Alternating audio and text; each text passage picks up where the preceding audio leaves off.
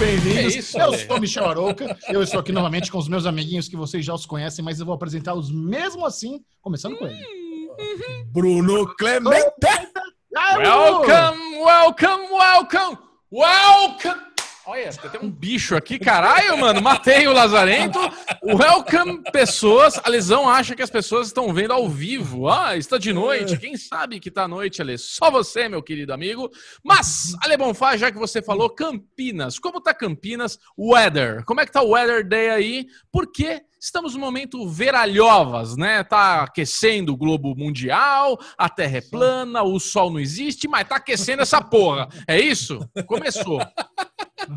Cara, apesar de estarmos aqui perto das 10 horas da noite, né? Se bobear, mais de 10 horas da noite, e tá um clima agradável aqui em Campinas, viu? Agora ah. o ventilador tá devagarzinho aqui no meu quarto e eu adoro gravar esse horário, né? Porque é esse horário que eu começo a pegar impulso no meu dia a dia normal.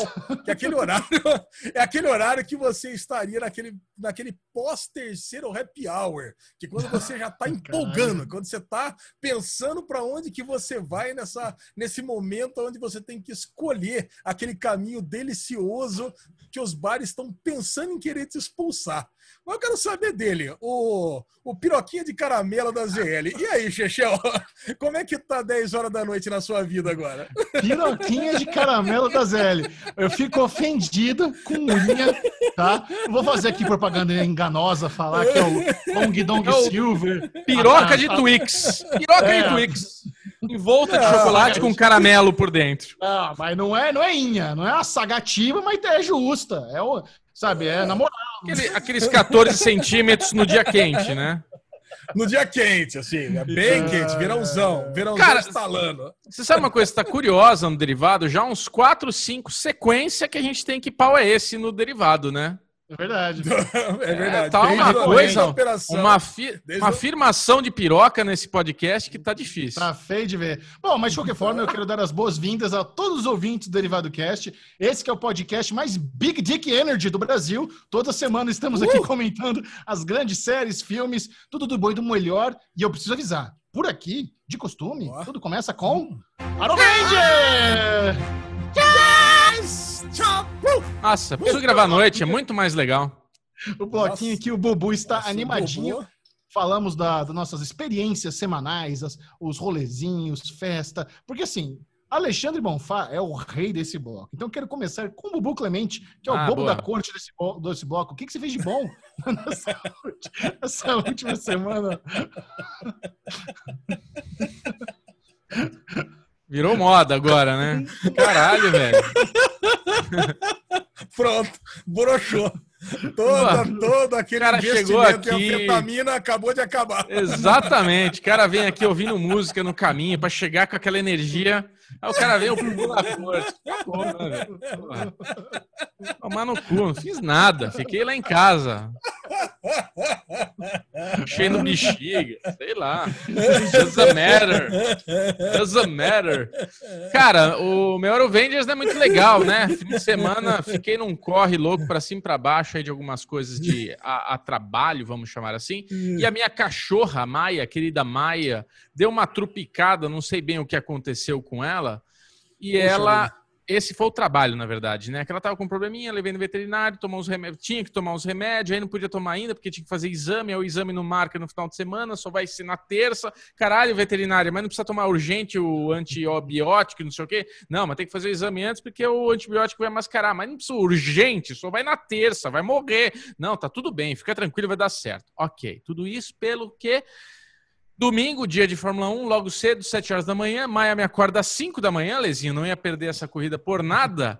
E o Bubu abre a porta para ela fazer uma mijota, né? Para lá poder fazer as suas necessidades. Aí eu voltei para minha cama dormir e ela entrou. Não vi nada. Aí, quando quase sete horas eu acordo, saio do quarto, ela vem atrás de mim parecendo, tipo, cara, mancando demais. Mancando. Eu falei, Maia, o que aconteceu? Botei ela no meu colo, ela começou a gritar de dor. E Bulldog francês não grita de dor. Se tá gritando é porque tem alguma coisa errada. É, aí eu assisti a Fórmula 1 com a Lê, fiquei ali administrando, vendo se fazia alguma outra, alguma outra questão, né? Alguma outra coisa. No fim, eu decidi dar o remédio antecipado, que eu falei, mano, será que essa infecção tem alguma coisa a ver com a pata? Porque o Bulldog, cara, ele mascara muito dor. Então eu mexia na pata, esticava, virava, não tinha nada inchado. Eu falei, caralho, velho, ela tá gritando de dor, mas o braço dela não tem nada. Eu falei, deve ser infecção, né? Não sei. Meti remédio nela. Como tem anti-inflamatório, deu uma aliviada na dor. Mas à noite começou tudo de novo. Aí taca o Bubu ir pro veterinário 24 horas, fazer raio-x, chega lá, tá o estagiário, o cara. Eu e o cara discutindo o raio-x da, da cachorra no mesmo nível. você, você me entende.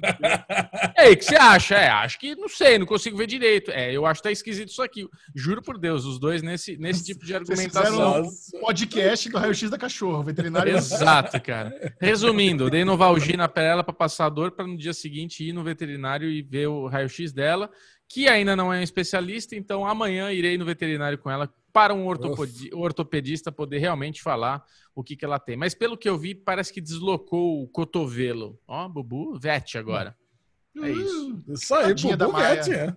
Tadinha, cara, dozinha, velho. Putz, bem é, na hora que eu tava. Eu, eu, eu mostrei é. o teu vídeo ali que eu gravei para você, falando: Ó, oh, Lesão, tô aqui já pronto pra Fórmula 1, mas ó aqui e tal. E ela gritando, porque foi um momento de dor dela que eu registrei sem querer.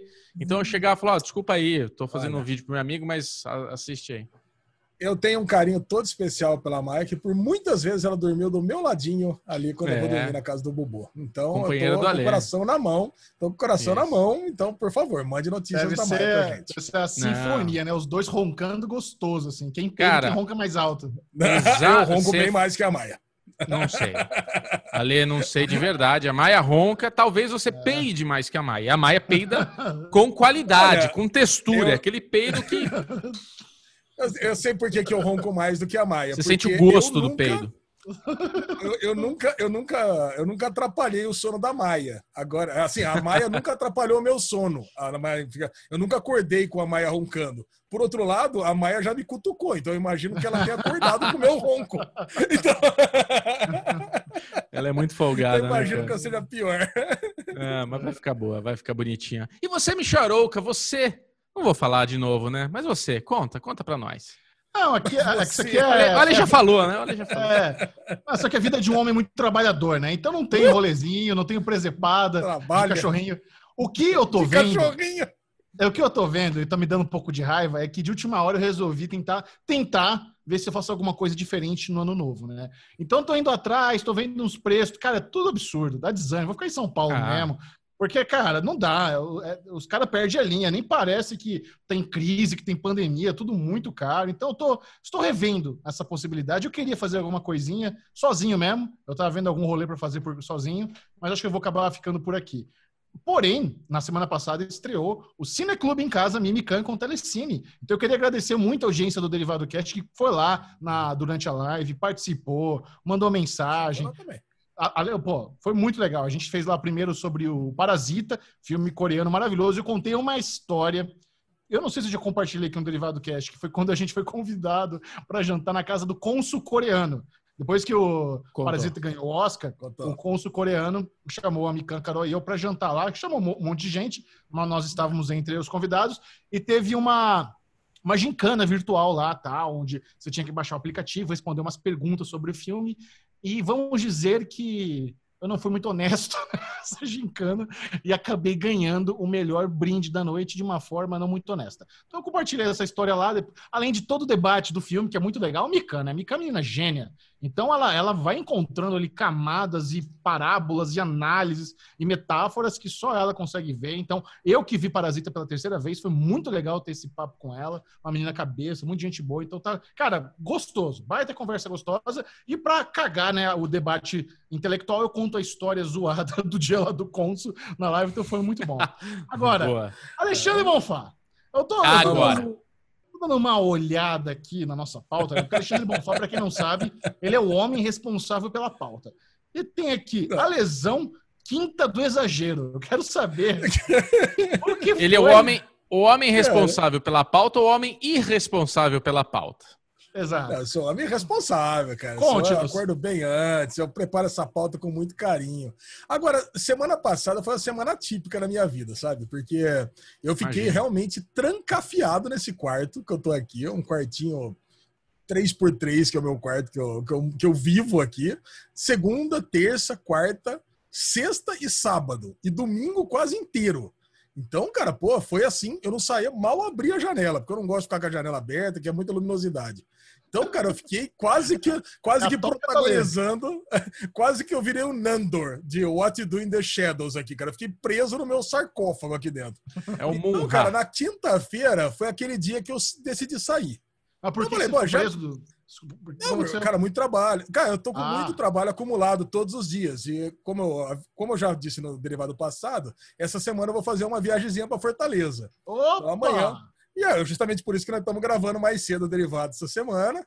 E aí, pô, eu tive que, eu tive que comprimir todo o meu trabalho de duas saber, semanas em uma. Como é que está a agenda dos dates em Fortaleza? Porque o Derivado Cash é um podcast muito popular em Fortaleza, mas muito popular. Tem muitos crushes lá em Fortaleza. Então eu queria saber se você está conseguindo meio que dar uma agilizada, ou se está tranquilão, estou equivocado. Cara, como é que tá? Você me conhece, você me conhece há uns 7, 8 anos, né, Xixão? Certo. Você sabe como é que funciona a agenda do Alesão. Cara, ah. é deixar acontecer. Dane-se. Cara, eu tô recebendo, eu tô recebendo é, assim, um monte de mensagem, cara, e levo todo mundo pro mesmo lugar. O negócio é esse, cara. Tô, já mandei mensagem pro PH, já mandei mensagem pro brother do PH lá pra ver se vai encontrar todo mundo junto. Se pá, levo minha mãe também. Falei pra minha mãe se ela quiser ir pra rave, ela pode ir junto. Cara, não quero nem saber, cara. O negócio é esse. Vamos todo mundo se encontrar junto lá e acabou. e, e deixa acontecer. Tá bom, você que está em Fortaleza beleza e quiser apalpar esse bumbumzinho cremoso, aproveite agora, mande uma direct no Instagram do Alexandre Bonfá, que ele vai te falar em tempo real onde ele está, sem nenhuma frescura. Exatamente, não tem problema nenhum. Deixa Cara, acontecer aí... naturalmente. É, é, a música da nós, né? Nós tamo... Cara, nós descobrimos que ia gravar o derivado faz o quê? Três, quatro horas atrás? Né? A nossa vida é assim. Nossa é vida verdade. é uma grande surpresa. Agora, voltando para quinta-feira, né? Vocês sabem que inaugurou um dos nossos restaurantes preferidos da nossa vida aqui em Campinas. Qual? NB Steak. NB oh. Steak, cara. NB Steak. Agora um grande brother... pobre. Agora, um grande brother, amigo meu, ele pegou e me convidou para almoçar lá, um cliente também. Falei, vamos almoçar no, no NB Steak? Falei, vamos, lógico, por que não? Temos negócios a tratar, é já, a gente já pega aproveita. Cara, idêntico, cardápio idêntico, só com aquele cheirinho de novo, né? Sabe aquele cheirinho de carro novo? Cheiro de restaurante novo. Cara, que, que história, disso, né? cara. Ah, não, é maravilhoso. Cadeira nova, pratos novos, talheres novos, cara. Johnny a faca, a faca é igual aquele que tem um apoiadorzinho de indicador para você cortar carne? Tem, tem apoiador, aquele que você pode colocar por dentro, assim, cara. É. Eu vou falar pra você, cara. Assim, e um atendimento nota mil, né? Porque o, o Fabiano, que estava comigo, ele já tinha, é a segunda semana que tem NBA Steak, ele já tinha ido na primeira, então ele já tinha feito lá todo o métier com os garçons. Então, já fomos super bem tratados, já tomamos aquela Heineken mega gelada ali dentro, naquela taçona, que parece uma taçona de conhaque gigante. Cara.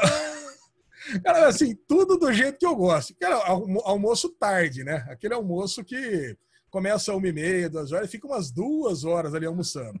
Então, puta, então já foi. É, é, é assim, não vai voltar para casa depois. É. Assim, não, não, não vai, não vai voltar para casa depois. Né? Você já ficou duas horas ali comendo, uma carninha gostosa, aqueles cortes que a gente já sabe como é que funciona. Aí eu pensei, eu tinha que fazer uma, um corre na rua lá para encontrar com um desenvolvedor amigo meu, mas o dia seguinte era aniversário do Dezão. Pô, Olha, Dezão, Dezão. Gram, meu primo, do meu, meu, primo do coração, que faz parte do Aleverso, que vocês conhecem, que já citei inúmeras vezes aqui no Derivado, e ele mandou uma mensagem para mim. Não sei nem se eu poderia estar tá falando isso aqui, tá? Que é, eu acho que acho que ele tá meio muqueado, mas acho que ninguém vai ouvir, não tem problema. Mas ele já mandou a localização falando que ele estava indo pro quiosque da Horta. Quiosque da Horta, Acho que também você já conhece aquele, é aquele barzinho que tem as mesas na calçada, com aqueles guarda-chuvinhas, que fica do lado de uma horta. Cara, e começou ali, começou logo depois, umas 5 horas a gente já estava ali começando, tomando aquela cerveja, embalando, ganhou o Comida de Boteco durante dois anos seguidos, o, o quiosque da Horta, com rolinhos, é tipo um rolinho primavera, mas de carne seca, de, de costela. Cara, muito bom, cara. Vai lá comer. Assim, eu não consegui comer muito, né? Que tinha acabado de ir no NBA Steak. Pois é. Mas, cara, mas tava lá, aí você já pega, liga pra Poker Boy, que tava todo soltinho essa semana, porque a mulher dele tinha ido pro Rio de Janeiro. Então, pô, também não sei se podia falar isso, mas Poker Boy Nossa, tá aqui, é o exposé dos amigos, Nossa, cara. Olha é. aí. Muito bom, não vou cortar nada, viu? É. Não adianta você vir falar pra mim depois, ô, corta aí e tal. Não vou cortar é. porra nenhuma. A lesão tá não, cancelando a firma nada. inteira em Campinas. Não vou, não vou cortar nada. Não, mas só de boa. Você vai ver que, vai ver que foi, foi, um rolê, foi um rolê sossegado. E, e, junto com a gente entrou um cara que foi pré-selecionado para Comic Con, para CCXP Worlds, para entrar na, assim? no Artist Alley. Ah. É, cara, um artista do Artist Alley, o Diegão, que ele tem lá o Capitão Sunguinha. Acho que eu já mostrei aqui também, que eu comprei. Ele foi lá, levou lá o, uns Capitão Sunguinha para desenvolver um site lá, uma experiência que ele quer fazer, interligada a Comic Con. Cara, aquele, aquele ambiente gostoso, né? Mas chega uma hora que é pouco. Quiosque da Horta, sem agito, vamos para Los Vaqueiros. Porque Los Vaqueiros, aí sim, aí a gente dá aquele grau. Então, quando foi umas 9 horas, fomos lá para Los Vaqueiros. Aí, aí, a coisa começa a ficar meio embaralhada, porque quando chega no Los Vaqueiros, começa a pedir aquele Jack Honey, sabe? Aquele, aqueles drinquinhos, pede um, pede dois, pede dez, pede doze, pede quinze. Cara, eu sei, meus amiguinhos que a coisa foi tomando proporções meio estranhas. O Dezão foi embora uma hora, eu já não lembro mais. Daqui a pouco eu tenho alguns flashes de eu estar numa loja de. Tipo, um estacionamento, numa loja de bebida, com uma galera perto da Pachá. Mano, Xexão lembra da Pachá? Puta, lembro. Cara, eu, eu descobri um outro universo em Campinas que eu não conhecia. Agora, quando tudo fecha, tem, tem um local, um lugar ali que a galera vai. Vai lá, pô. Tem, um, tem uma, tipo uma loja de bebida que fica aberta, a galera fica no estacionamento ali, sabe? Interagindo, batendo papo e, e, e afins. Enfim. E afins. Ali. E, e, pô, em, em algum momento eu voltei para casa. Teletransporte, né? Você nem lembra. A lesão foi do submundo de Campinas, a cama dele, sem saber como. É, cara, Meu assim, fazia tempo, fazia tempo que assim, não tinha uma noite, um dia assim, né, um momento de diversão de umas 14, 15 horas seguidas assim. Foi, foi bem, foi bem pontuado, foi, foi bem gostoso. Um abraço para todo mundo que tava lá junto, né? Dezão, Pokerboy, Diegão, os meus companheiros aí de aventura. E Neizinho. Todo mundo mais estava junto. Neizinho não. Neizinho, ah, Neizinho é São Paulo, né? Neizinho, a mulher dele mata ele, né? Se tiver um negócio desse. e teve, teve alguma coisa mais família? O Henrique não aprontou nada? Como é que tá a saga da bicicleta? Teve, teve, claro. O Henrique, ele tá no momento de querer andar de bicicleta. Né? Então, eu passei no Domingão, fui lá, encontrei com a Lu, encontrei com o Henrique, a gente estava lá naquele momento, Domingão delícia. Puta, eu tava aqui porque eu não aguentava mais ficar em casa. Eu, eu virei prisioneiro de His, His Dark Martyrios. Você conhece a série? His Dark Martyrios? Iremos falar mais para frente, né? Iremos falar muito de martírio, o martírio que foi assistir essa série. Mas então que eu fiquei isso? sábado inteiro assistindo essa porcaria. Um que isso? Domingo, coisa e tal. Aí eu me, eu me livrei disso e fui lá para casa. Uh, aí a gente aí decidiu sair com o, com o Henrique para ele pediu, papai, vamos dar uma volta de bicicleta. Eu não sabia o quão distante era essa volta de bicicleta, cara. Quer dizer, distante para mim, né? Condicionamento físico zero. Pro Bubu, seria um negócio sem problema nenhum. Mas era tipo umas seis, sete quadras para ir e umas seis, sete quadras para voltar. Meio que descidas e subidas. Seis, seis quadras de bicicleta foi muito. Não, mas eu não fui de bicicleta. Eu fui a pé e ele foi de bicicleta. Okay. Cara, ele assim, apesar da bicicleta ter rodinha, ele, tá, ele caiu algumas vezes, né? Então ele, ele ia caindo, pega a bicicleta, levanta. Agora, coitadinho, né? Ele pegou uma hora, ele tava andando, ele levantou, ele caiu de fato. Caiu, bateu o joelho, machucou. Só que ele levantou e continuou andando. Aí continuou, Boa. continuou, continuou. Quando tava pertinho de casa, aí ele viu que tava sangrando. Cara, a hora que ele viu que tava sangrando, aí ele entrou num assim, num drama. Ai, que tá sangrando, tá doendo muito. Falei, mas a Lu, a Lu que tava muito na frente, nessa hora quantos eu tava anos, lá quantos, pra trás, né? Quantos anos tem o Henrique? Sete. Sete Tadinho. É, Bubu, Cara, Bubu, também, eu... Bubu com essa idade toda não pode ver sangue que dá, faz drama, imagina um menino de sete é. anos. Não, o Bubu não, é diferente, grande, raladinho. Ralado, sangue, um beleza. Um, um raladão. O problema é médico é, tirar sangue, sangue, tem uma sequência, tem uma sequência que é cagada para mim. Eu aprendi aqui, ó. Vai, tira. É só molhar que dá certo. E se olhar, o que acontece? Desmaia. Bubu apaga que uma lâmpada queimada. Apaga, acorda, todo mundo em cima de mim. Fazendo. É. Já contei a história pra você. Desmaiou? Isso. Isso. Ai, caraca. Eu sei que é o seguinte, cara, e depois, bom, eu foi bom que eu tava lá atrás, né, quase, quase infartando lá, andando, andando lá, porque, pô, não foi brincadeira andar tudo isso. Emparelhamos, chegamos em casa, depois a gente ia sair para comer espetinho, mas também nem fomos mais, daí tava ele chorando, eu cansado pra burro. Pedimos, pedimos lanchinho em casa, tomamos uma cervejinha ali na piscina, e ele chorando ali ainda, reclamando, que ardia muito. Eu falei, ah, filho, quer saber de uma coisa? Pula na piscina, pula na piscina que você vai ver que vai resolver qualquer problema, que o, o cloro cura. Ah, cara, não deu outra. Pulou na piscina, resolveu o problema. Aí não ardeu pro diabo? Ah, ardeu no comecinho, mas depois, cara, aí tá na piscina, ficou ali nadando uma meia hora, 40 minutos, resolveu. Aí tá tudo certo. Eu sou da geração que metiolate doía, cara. Isso sim, ardia. É, ardia, ardia pra diabo. É verdade. Nossa, é verdade. Metiolate era um negócio pra, meu, pra criar, sabe? Aquele negócio que pra, é uma, uma, uma, chave da tua, da tua é. educação. Toma! Uau! Nossa, Nossa cara, o que, que era aquilo? É verdade. Não, é pra você não querer se machucar mesmo, né, cara? É, não machucar porra. e depois eu vou me arrebentar. Cara, mas foi super gostoso, cara, final de semana. Esse momento foi muito bom. Depois peguei, voltei para casa e estamos aqui, né? Agora trabalhando de novo, né? Porque eu saio nessa madrugada de terça para quarta, vou eu e Mames. Nós vamos lá para Fortaleza para curtir esse momento. Quantos dias você vai ficar lá? Viajei. Uma semana. Você nunca viajou com sua mãe, você falou? Não, viajei, mas não sozinho, só eu e ela. Ah, Era uma sim, viagem sim. assim. Então é legal, cara. Eu, cara, você vai... eu, tô, eu tô muito empolgado pra fazer essa viagem. Eu Imagina. também, Lesão. Se eu tivesse milho suficiente, eu ia com você passar uns dias em Fortaleza. Deve ser muito gostoso. Pô, cara, ia ser muito bom, cara. Se você fosse, aí sim. Aí, aí nós ia ver o que ia acontecer com essa Fortaleza. Que isso, né? Que isso. muito bom, senhoras e senhores. Prepare-se para ficar por dentro de tudo da cultura nerd pop geek global com o Daily News.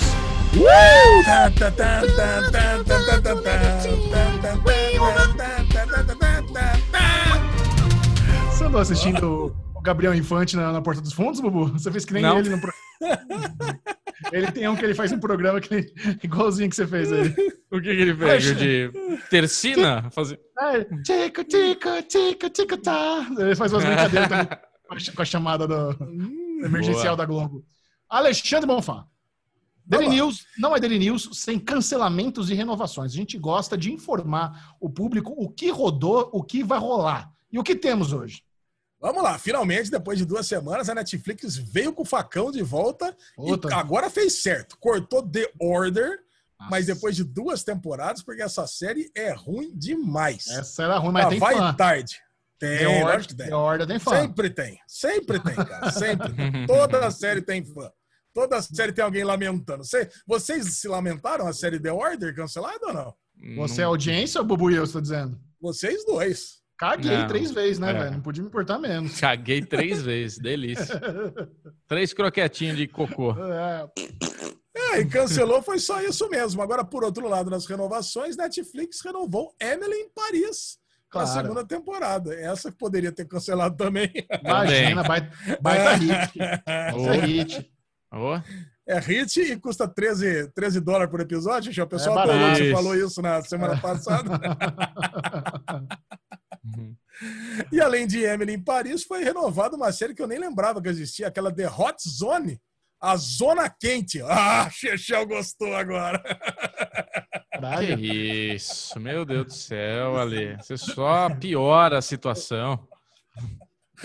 Não, brincadeira. Não é a zona quente.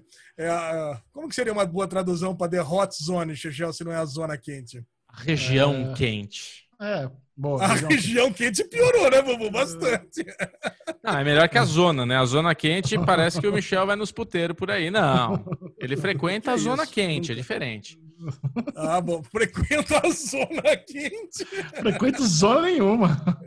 Região, a região calorosa. Ah, você esquenta okay. a zona, esquenta a região. Bom, tudo bem, entendemos. Mas você lembra que a gente assistiu? Eu assisti a primeira temporada disso aí, achei chatíssimo e vocês gostaram. Eu lembro que vocês gostaram. O macaquinho eu nem lembro que, que era The Hot coisa e tal. Não lembro qual é, que era. De vírus. É, puta. É, não, não, de vírus a gente não aguenta mais, gente. Para, chega. É. Não deveria nem ter renovado isso aqui. Pensando melhor. Próxima péssima, notícia. Péssima ideia. Uou. Agora vamos para as notícias da semana mesmo uma notícia curiosa aqui, hein? David Vai. Fincher assina contrato exclusivo de quatro anos com a Netflix. E eu quero saber por que, que essa porra não assinou para fazer Mind Hunter um pouquinho antes. Cara, muito louco essa notícia. Primeiro, tem algumas coisas importantes aqui. Esse ano ainda, esse ano, se não me engano, saiu Mank, que é o próximo filme do Fincher e vai vir exclusivo pela Netflix. Um filme Sim. todo em preto e branco que conta os bastidores ali da, do Cidadão Kane. E é um filme que a Netflix está apostando bastante para tentar emplacar Oscar.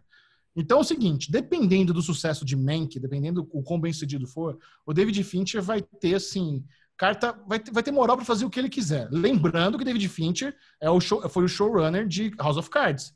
Então a primeira série original de sucesso da Netflix foi ele o Kevin Space fazer o pitch lá para Netflix. Ele fez Mind Hunter. Mind Hunter não dava audiência, mas era aclamado. O problema é que o elenco de Mind Hunter já está tudo trabalhando em outra coisa, né? O Jonathan Groff está fazendo Matrix 4. O Holt McNulty lá, eu tava vendo o MDB dele hoje, o cara tá com três projetos. A única que tá dando boi é a Ana Torv. A Ana Torv não tá fazendo nada, ela é fácil de trazer. Mas eu espero que, com o sucesso de Mank, eles falem, puta, quer saber? Eu quero fazer Mind Hunter 3 e ele tenha moral para fazer o que ele quiser e que ele queira fazer Mind Hunter. Então, a fagulha da esperança está acesa com Mind Hunter. É, essa que é a grande questão com esse, com esse contrato. E, cara, e que contrato foda. A Netflix garantiu simplesmente um dos melhores cineastas da atualidade exclusivo para o seu repertório. Isso é absurdo, isso é loucura, sabe? É muito foda. Sabe, é um, é um movie fudido. Não, é foda mesmo. Você sabe que eu vi uma declaração dele que ele diz que ele tá na, ele assinou esse contrato de quatro anos porque ele falou que apesar de anos que ele está na indústria, ele só tem dez filmes. Ele quer aumentar esse, essa, esse cartel de filmes que ele tem. Então, provavelmente, ele vai se dedicar muito mais a filmes do que a série. Acho que ele chegou num ponto que ele falou: não, cara, série dá muito trabalho, eu quero fazer é. filmes de sucesso e tudo mais. Acho que esse foi o, é. o real motivo pelo cancelamento, do cancelamento de, de Mind Hunter. Eu sou a favor de um mundo com mais filmes do David Fincher. Então é nóis, manda ver, filho. Manda ver que eu sou, que eu sou fã. Muito bom. Agora, próxima notícia, Bubu vai amar. Esquadrão Suicida, que já vem mega hypado, Esquadrão Suicida de James Gunn, vai trazer Sylvester Stallone. E aí, Bubu? Cara, acabei de ver Creed 1 e 2, né, que entrou na Netflix. Não tinha assistido nenhum dos dois. Não é bom pra caralho, cara? Bom, muito bom, cara. Pega a essência do, do, do Rocky, Total. né? E é uma atualização do Rocky para os dias de hoje com a pegada do Stallonão lá no fundo, né? É, eu acho legal, cara. Eu acho que é o fã, né? É pra fã o negócio, né? Porque Stallone tá só o churume, né? Tá mal, velhinho, né? ele é aquele cara que fica injetando um monte de coisa. Ah, ah, ah, no Creed, que faz 20 anos que já fez, ele não consegue mexer nada, né? Então, vamos ver o que ele faz nesse Esquadrão Suicida. Mas você falou Eu certo. tenho uma previsão vai, vai ser fanservice pra caralho, vai ser uma coisa pequena, é. porque eles, eles, já, eles já terminaram as gravações desse esquadrão faz tempo. Então eles estão fazendo algum adendo extra ali com o Stallone. Então vai ser algum cameo pequeno, imagino. Uhum. Eu, eu, tinha uma previsão que ele vai fazer um personagem que vai morrer. Ah, legal. Um personagem é menor, menor que vai morrer. É a cara é do Esquadrão Suicida. É a, é a cara do James Gunn. Cara, então eu acho Maneiro. que vai ser isso. Ele Não, pode vir de Rambo. Continuidade, né? Dá uma flechada, explode tudo e acabou. Obrigado, Rambo. Valeu. E ele vai embora. É. Aí vem o Capitão Boomerang e dá na cabeça dele e canca a cabeça do Stallone. Isso, acabou. Imagina. Um vilão que morre rapidinho ou um herói que morre rapidinho, sei lá. Legal. Isso é muito, muito bom. bom. É isso aí. Nossa próxima notícia aqui, de acordo com o site The Vulcan Reporter, nunca ouvi falar do site The Vulcan Reporter, Boa fonte, A HBO, a HBO Max estaria fazendo uma série spin-off do Titans baseado no personagem Red Hood, que ainda nem estreou. Empolga? Quem, vamos relembrar, Titãs, quem que é o Capuz Vermelho? O Capuz Vermelho é o Jason Todd, que é ele morre, Todd. morre, ressuscita e volta como Capuz Vermelho. E, e, e como ele se enquadra no universo do Batman? Cara, nos quadrinhos ele morreu, ele ficou muitos anos fora. Muitos anos fora. Depois ele voltou como vilão. E depois de alguns anos, ele agora ele faz, ele faz parte do, da squad do, do, do Batman. É. Então, mas Cara, ele tem as histórias próprias de outra cidade e tudo mais. Eu não consigo imaginar o Jason Todd, o Capuz Vermelho, carregando uma série. Ele, é, ele, é legal em Titãs, mas ele é um bom complemento ali junto com outros personagens. Sabe? Eu não sei se ele tem envergadura para carregar uma série só dele. Eu não sei nem se Titãs tem envergadura para lançar spin-off, porque precisa consertar a segunda temporada péssima nessa terceira, né? Para depois pensar em expandir esse universo. Mas tudo bem. Vamos aí, vamos seguir confiantes, porque, cara, tem muito é. potencial esse universo. É, o lance desse Titãs, cara, é que esse Jason Todd tem uma cara meio de Team Hunter. Uma mistura de Team né? Hunter com Jason Todd, porque ele é muito novinho. Ah. O Jason Todd era um pouco mais velho. Eu acho que não, acho que não combinaria ele morrer assim e voltar como capuz vermelho e ter uma série tão novo desse jeito. É Mas ele tem a violência do Jason Todd, pelo menos, né? Que o Jason Todd era bem violento. Então, cara, não sei. Não sei se empolga também não. Vamos lá, vamos, vamos esperar para ver o que acontece. Próxima notícia: Disney Plus ultrapassa a marca de 73,7 milhões de assinantes. E vocês lembram que a, a, a, projeção, a meta era atingir 65 milhões. Já em um ano, agora já atingiu 73,7 milhões e nem chegou no mundo todo. Caraca, é, incrível. Que sucesso, que sucesso. É incrível. E a campanha brasileira, cara, está pesadona. Disney Plus é. fazendo muita parceria. A gente já ouviu falar de Mercado Livre, é, de Globoplay, mas vai ter parceria com Bradesco, com Meiluz. Cara, eles estão fechando com um monte de gente para tentar deixar uma coisa bem, bem forte, assim, para quem quiser entrar mesmo com várias facilidades. Então é o famoso só não assina quem não quer. Cara, eles estão mandando muito, muito bem, bem agressivo e bem eficiente. Estou gostando de ver. É Bom, eu, eu fui consultar aquele lance de não existir para Apple, Apple TV, né? Cara, não é que não, não, é que não existe para Apple TV, é que não tem para baixar ainda. Mas as, amanhã, amanhã é. já vai ter.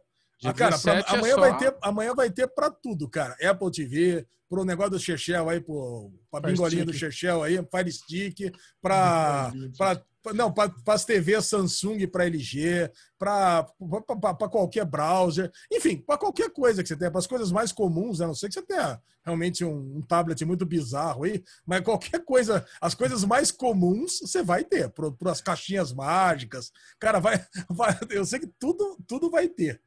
Então, meu, é, é realmente é para ultrapassar a marca dos 182 milhões de assinantes atuais, fonte de junho da Netflix. Muito bom. Ah, então é em breve teremos um novo líder na guerra dos streamings. Olha aí. Você acha que eles vão apostando alto, hein? Passa a Netflix em breve, é isso? Cara, são 100 mil... precisa de 100 milhões de assinantes, mas por enquanto só tinha na... no mercado americano. Quer dizer, a Netflix tem 180 milhões no mundo todo e está consolidado faz mais de 10 anos. Cara, eu acho que passa em menos de dois anos, com certeza. Uau. Isso aí. Próxima notícia. Próxima notícia e última notícia: a série Wonder Girl, Moça Maravilha, está em desenvolvimento pela CW, mais uma série de super-herói pelo Greg Berlanti. Agora, claro. você sabe por que, que interessa para nós a série Wonder Girl? Porque a Wonder Girl é a nova personagem da DC brasileira. Uhul. Ah, legal. Olha aí. É, ó. cara. É uma guerreira amazônica de nome Yara Flor. Por isso que bombou Olha. essa notícia aqui semana passada.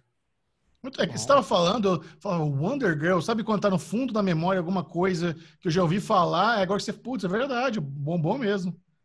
É, que já foi, a Wonder Girl já foi, a, é a Moça Maravilha dos Titãs também, né? Ela, ela é a Wonder Girl também. Mas será que vão contratar uma brasileira para fazer esse papel?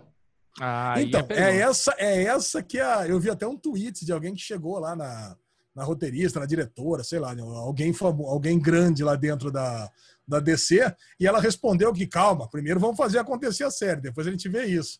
Agora, que atriz brasileira vocês acham que seria boa para fazer ó, uma Wonder Cara, Girl? Tem a, tem a, Camila de Riverdale. Vai que Riverdale acaba, ela pega essa, essa série. Não, tem que ser nacional, né? Tem que ser nacional. Tem que ser uma brasileira. Brazuca. Ela é Brazuca. Não, uma Brazuca. É Brazuca? É. Tem que ser Brazuca atual aqui. Brazuca que trabalha nas novelas, pega e coloca lá. É isso que o Ale tá falando. Não, mas peraí, precisa ser uma brazuca com inglês de nativo, por isso que eu falei ela. Não, não, não hipotética, pergunta hipotética, Michel. Quem que você é, gostaria brasileira é, lá? A Isis Valverde, assim. Que é, não, pô. é muito mais novo, né, Isis Valverde? Tem que ser uma menina, tem que ser uma adolescente. A primeira atriz. É que eu não conheço nenhuma atriz nacional, então a primeira que vem Ele na pergunta cabeça, não sabe ninguém. é, é muito bom. É, tem que ser mais juristiano. É, não, é. Débora Seco, né? É, Juliana Paz, né? Veião, lembrando de atrizes de 10 anos atrás. Sucesso para Yara Flor. Yara Flor. Esse foi o Daily News dessa semana, sem notícias da Batwoman para tristeza do Bubu. Putz, Bubu. Quem se importa? Quem se importa come torta porque chegou a guerra de streamings! Round one, fight! Você vai saber as principais novidades da semana passada na Globoplay, HBO Go, Netflix, Amazon Prime Video, Apple Plus e Stars Play. E no final, no final de tudo, os votantes, o grupo do Derivado Cash no Telegram, irão eleger aquele serviço de streaming bala, aquele que yes. valeu a mensalidade no final de semana, e apenas quem faz parte do grupo do Derivado Cash no Telegram pode ter voz nesse momento. Então, se você quiser participar, é só entrar. O grupo é aberto, é de graça. Procure aí no Telegram Derivado Cash. Você vai ter lá o robô perguntando se você é um bot, né? Então vai ter uma captcha e, obviamente, você você que, está, que é humano é bem-vindo aqui no, no, nosso grupinho. Alexandre Bonfá, com que começamos hoje? Começamos com a Netflix, como sempre, temos a segunda temporada de Operação Êxtase, que um dia uh. eu estava assistindo a, temporada, a primeira temporada e desisti. Mas é uma Boa. série legal, bem divertida. Deve ser. série cara. holandesa, cara. É bem Nota divertida. da primeira temporada, ali, tão divertida. Um e meio? Cara, tava dando três e meio. Não, cara, tava gostando dessa série. É boa mesmo. Ah. Mas esqueci dela completamente. Quem sabe um dia eu retorno. Isso. Dash e Lily é uma série natalina de adolescente, do jeito que o Bubu gosta. Não, do jeito que o Chechel gosta, né? Que ele, que, é. que gosta de Natal pra caraca. Eu sou o Grinch. Eu quero acabar com o Natal. Nossa. Animação de guerra Deliberator. Falamos, falaremos daqui a pouco no Derigusta. Primeira temporada. Los Favoritos de Midas, primeira temporada, série espanhola. Adoro uma série espanhola essa Netflix também. E a quarta temporada de The Crown. Cara, aí sim, né? Aí subiu, fez valer os cinco reais que pagou essa semana. Acho que só o The é. Crown já fez valer. Por que cinco reais? Tá louco. É, porque é 20, é 25 dividido por 5, dividido por ah, 4, né? Ah, é. Entendi. A semana, a semana da Netflix. A semana. A semanada da Netflix entrou tudo isso. Acho que valeu, né? Valeu, pra, mim, barato. pra mim valeu. Vale. Pra mim valeu, tá barato. Já pelos lados da Globoplay, primeiro episódio de Malhação Sênior. Chechel deve ter assistido pela carinha dele, que não, não perdia aquele fim de tarde na Malhação. Tentou enganar os amiguinhos. A carinha dele, ó. Explica a piada, né? Que é essa? As Five é a versão adulta de Malhação, né? Parece que os personagens que fizeram Malhação em uma das 25 temporadas tiveram, chegaram à sua fase adulta e estaremos acompanhando o que aconteceu depois que elas cresceram. É estaremos? É Você vai assistir? Estaremos assim, né? Vocês. Né? Eu de longe. Eu jamais. eu assisti o que se o Xexão quiser assistir e contar para nós, eu, assim, eu, já não, assistiu e já conta rapidinho coisa. aí. Não precisa de review semanal, né? No Derigusta eu falo. Ah, no Derigusta você fala? Uh, então tá fala. No Derigusta vai alongar pauta, demais. Mas você puxa. Isso. Vamos lá. E na Globoplay entrou a série australiana Nowhere, Nowhere Boys. Entraram as quatro temporadas da série que ninguém nunca tinha ouvido falar. É de quatro crianças que vão fazer uma viagem e volta numa terra que elas nunca nasceram. É, muito bom. Cansada, né? Cansada essa série, né? Já... Já conheço e mal ligo. Já pelos lados da HBO Go, eu tinha comido uma puta numa bola semana passada. Patrulha do Destino, eu falei que eu tinha deixado passar, mas já tinha acabado. Então são só nove episódios da segunda temporada. E Pátria acabou. São oito episódios. Diz que acabou bem, viu? Essa série aqui. Se vocês quiserem dar uma chance, espanhola também. Diz que é muito boa essa série. Boa. Já, já tivemos duas estreias. Assassinato em Middle Beach. Também o que entra de True Crime na, na HBO. Olha a carinha do Chechel, hein? Já faz aquela carinha do. Ah, interessei. Gostei. É que, é que eu conheço o Myrtle Beach, lá perto da Virgínia, onde eu morei. Ah, então. Ou será que é outra Myrtle Beach essa? Pode ser outra. É Middle, Middle Beach. Isso, é do jeito que eu falei. Vai. Ah, então tá bom. Muito bom. E entrou a Premiere, não o piloto, de Risdart Martírios. É isso, né, Xuxa? Tem nada de martírio, não, Alezinho. Qual seria o seu Demon, Ale? O meu Demon? Sei lá, qual que é o bicho que tem um saco grande? E aí eu de saco cheio assistindo essa série. Nossa! Não, eu peguei desgosto por essa série, cara. Vou A falar pra macacão. Caramba, hein? Macacão da bola azul vai ser o Dimon do Alê. Não, eu queria, eu queria, eu queria um, um, um tamanduá. Sempre gostei de tamanduá. Pra andar Caramba, devagarzinho pro seu lado, né? Pois Não, é. tá rápido. E acompanhar o Alezinho. Ai, devagar. Vão conversando comigo, numa boa, catando umas formigas. Eu gosto também. Ah, eu queria ser alguma coisa que né, voa, cara. Ah, alguma coisa que que voa voa, também. né, cara? Não precisa ser o Ah. gavião mais foda do mundo, mas só de ser uma borboletólia que dá uma Não. levantada e já te dá. Não, não precisa ser uma borboleta também, né? Não Borboleta precisa não. ser Você, os... você não, você não pode ter um Dimon que morre com uma palma, né? Pô, matei o Dimon do menino. Não dá. Puta, tem uns besouros lá muito inútil, né? O cara passa a vida inteira pro Demon nascer, velho, ah, besouro. Porra! Que merda! Uma coruja, uma águia, um tigre. legal. Coruja, Boa. coruja que É, não enxerga. Tamanduá, Eu tamanduá, queria ser, bonitão. eu queria ser, queria ser uma coruja, sabe por quê? Coruja enxerga bem pra caralho no escuro, voa, vê lá de cima as coisas. Então você tá aqui embaixo e o dronão tá lá, velho, enxergando tudo pra você. É. Esse é, o muito Demon útil, né? Style. É. É, o meu é um, é um vira-lata caramelo. Um vira-lata caramelo.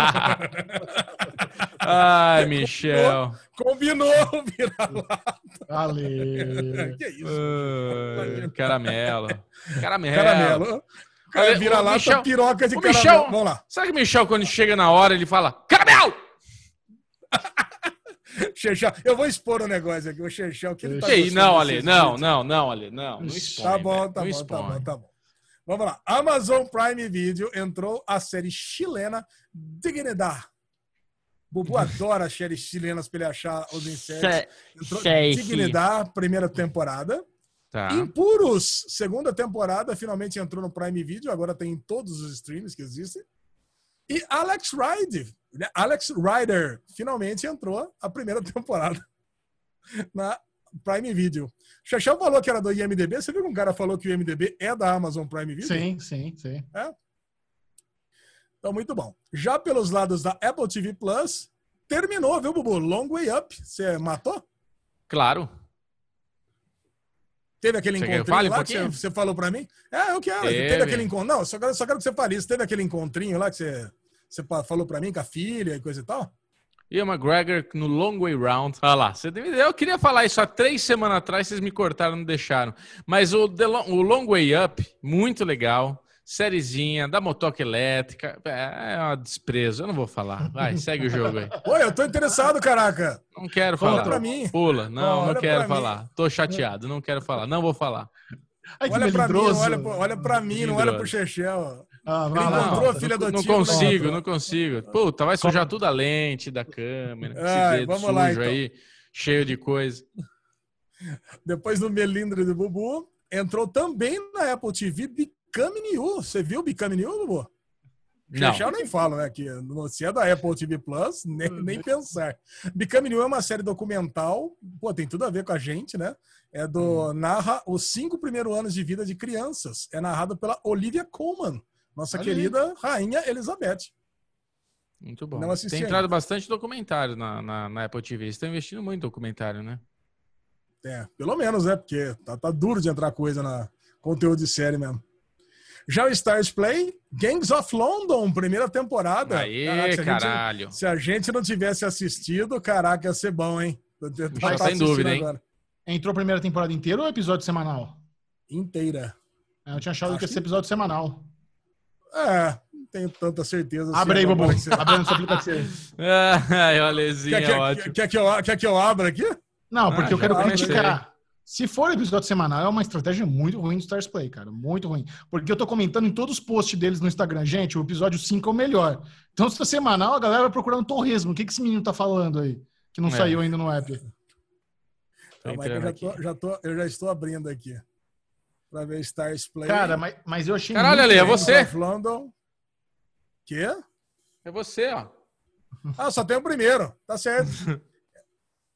Semanal, Então, né? primeiro? Só tem, só tem o primeiro episódio, tá certo. Cagada, cagada da boa. Agora, eu fiquei muito surpreso como o Amazon Prime Video está investindo em marketing para divulgar Gangs of London no Stars Play via Prime, Prime Channels. Achei bem interessante isso, sabe? O, o quão vantajoso é para eles que a pessoa assista o, o, Stars Play pelo Prime Channels a ponto de eles divulgarem ah, uma série do concorrente. Achei eles devem ganhar. Cara, se eu conheço bem essas, essas operadoras aí, a Amazon, a Apple, deve ganhar uns 40, 50% do Xexão. Deve é, ser 14,90, tá né? É. Estão então, distribuindo é uma. É, tá, tá, distribuindo é uma puta série. Tem que ser falar da verdade aqui. É uma série muito boa que a gente já falou aqui, já comentamos. Se você não tá sabendo, procura no Derivado Cast aí, Gangs of London. Bom, e brilha, então, seja feliz, que é boa pra caralho. Então, perdão, perdão, entrou só o primeiro episódio de Gangs of London. Entrou uma série chamada Seduce, é Seduced, Inside the NXYVM Cute. Se você não está satisfeito com Deval, Chechão. Ah. Vai ter um outro enfoque de uma outra, de uma outra personagem famosa, inclusive, Eu filha de é uma Índia. É a Índia. É Índia, isso, Índia, é. Índia qualquer coisa. Filha da Catherine qualquer coisa. Da realeza é britânica. Série. É, da realeza britânica. Sim, muito bom. Cara, essa série parece que é bem boa também. Então entrou o primeiro episódio e terminou High Fidelity. Então, a Stars Play era para ser muito bom se tivesse entrado toda a Gangs of London, então foi média, vai. Não foi é perfeito. É isso aí. E aí, o que, que, vocês acharam da, das estreias dessa semana? Eu acho que semana passada deu HBO, né? Acho que vai dar HBO de novo. A galera tá curtindo muito The Undoing. Então, eu tô achando. Quer dizer, o hype tá caindo um pouco, né? Semana após semana, o hype de The Undoing, na verdade, tá, tá dando uma caidinha. Mas eu é. acho que 68% para HBO. 60, eu dou 63 Netflix. 72% Netflix. Uh, aprovou a Netflix essa semana. Acho que The Crown, né, cara? Ah, verdade. É, então. puxou, puxou bem, foi foda. Vacilo, vacilo. E HBO tá só com 52%, hein? Apesar de ter. Cara, HBO tá muito grande, porque tem Food Love, Industry, Warrior, é, Vergonha, Patrulha do Destino, último episódio, Pátria, Undoing, cadê muita coisa, His Dark Materials, e ainda assim só 52%. É. Amazon Prime 31%, Stars Play 18%, Globoplay 15% e Apple TV Plus 1%. Olha aí. Naquele churume danado. Apple TV é o Levi Fidelix da guerra de streaming. Muito bom. 1%. Que é isso? Vai fazer um aerotrem aí qualquer hora. Então tá bom, novamente, se você quiser participar aqui das porcentagens, é só entrar no nosso grupo delicioso no Telegram, procure lá, arroba Derivado do Cast. E agora, vamos para o Derigusta. Você vai ter uh, uma... Uh, me gusta, me gusta, me gusta. Uh. Dança pra mim, Michel, vai. Ter uma, uma degustação. Calma, Sobe. calma, cara, que porra. Não, que é isso? Que isso, isso Ale? O Ale, o Ale não pode dar. Cara, o Ale não pode dar trela, velho.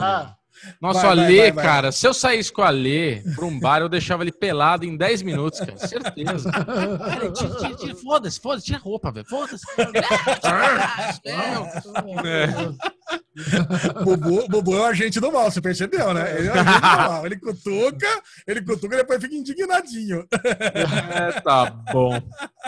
O Degusta é aquele momento onde você vai ter uma degustação. Para saber se vale a pena ou não assistir, com o mínimo de spoiler. Essa semana temos duas produções Liberator, da Netflix, e Alex Rider, do Amazon Prime Video. E tem mais uma que eu estou adicionando aqui, que é três. É, as, as, as cinco lá, as five. As five, verdade. Vamos começar é. então com as five rapidinho. Vai. Só o seguinte. Quando eu, eu pedi para os amiguinhos assistirem as Five, né? Essa que é uma produção também. Eu, eu, notei que a Globoplay não tem pressa de lançar série, né, cara? Eles estavam filmando Desalma desde 2018. Acho que as Five também tem produção, pré-produção desde 2017. E só agora saiu. E eu tentei esconder ao máximo o fato de essa ser uma produção nacional, que é um spin-off de Malhação. Porque eu sabia que o momento que eu falasse que era um spin-off de Malhação, Bruno Clemente não ia dar a menor chance. Aí vai o Lesão, ah, essa série é spin-off de Malhação. Aí cagou tudo. Eu assisti essa série, eu assisti o primeiro episódio, porque. Primeiro, porque eu acho que a gente tem que dar chance para séries nacionais. Segundo, porque tem, tem, muito fã. Eu não sei nada dessas personagens. Eu, a última vez que eu vi Malhação, tinha Mocotó, tinha Cabeção, tinha Lona Piovani. Isso, tamo junto. Não sei, não sei quem que é essas meninas, não conheço essa geração da, da, da, das Five, mas eu quis entender se, mesmo não conhecendo, eu teria alguma empatia, porque uma boa série é importante que ela seja, você conheça por ela mesma, não, não depender de anteriores. E a verdade Sim. é que eu não sei se essa é uma série feita para uma nova audiência. Eu acho que essa é uma série muito feita para quem realmente já acompanhava os personagens na Malhação, porque agora é o que o Ale falou. Agora na fase adulta elas estão se reencontrando. A mãe de uma delas morreu, então elas vão até o funeral. Depois elas meio que perderam o contato por um tempo, acho que sei lá três anos elas falam. Agora elas voltaram para o funeral e para retomar ali a amizade também. Então tem todo esse lance de mostrar um ângulo mais adulto, né? São jovens adultas morando em São Paulo. E, cara, a, querendo ou não, a Globoplay, os caras estão mandando bem no quesito estética. As séries estão bonitas. As séries têm trilha sonora de qualidade. O que às vezes a gente se perde é naqueles diálogos novelescos, sabe? Os caras querem fazer uma estética de série americana, mas o diálogo continua sendo de novela brasileira. Então a gente meio que se perde. É difícil quando tem esse desequilíbrio, né? Então, quando aparece séries boas como Boca a Boca e Bom Dia Verônica, que não tem esse problema, a gente curte. Não é o caso das Five. As Five tem esses diálogos meio amarrados, meio robóticos, sabe, que incomoda. E são meninas também que elas trazem muita referência. Eu, o título eu já acho péssimo, porque as Five, sabe? Aí, aí é uma referência ao grupo do WhatsApp delas, que chama As Five. Mas acho que é um nome ruim, acho que é um título ruim pro Brasil, é. misturar inglês com português, sabe? Não sei. Eu acho que é, outra coisa que o Globo tem um pouco de, de problema também é título, porque Desalma também é um título meio ruim, se você parar pensar. Não é um título muito bom. Podia, sei lá, lá, as Bruxas do Sul, sei lá como é que podia chamar essa, essa série. não sei nem se tem bruxa na Desalma, mas. As Bruxas do Norte me lembra pica-pau, né? As Bruxas do é. Oeste.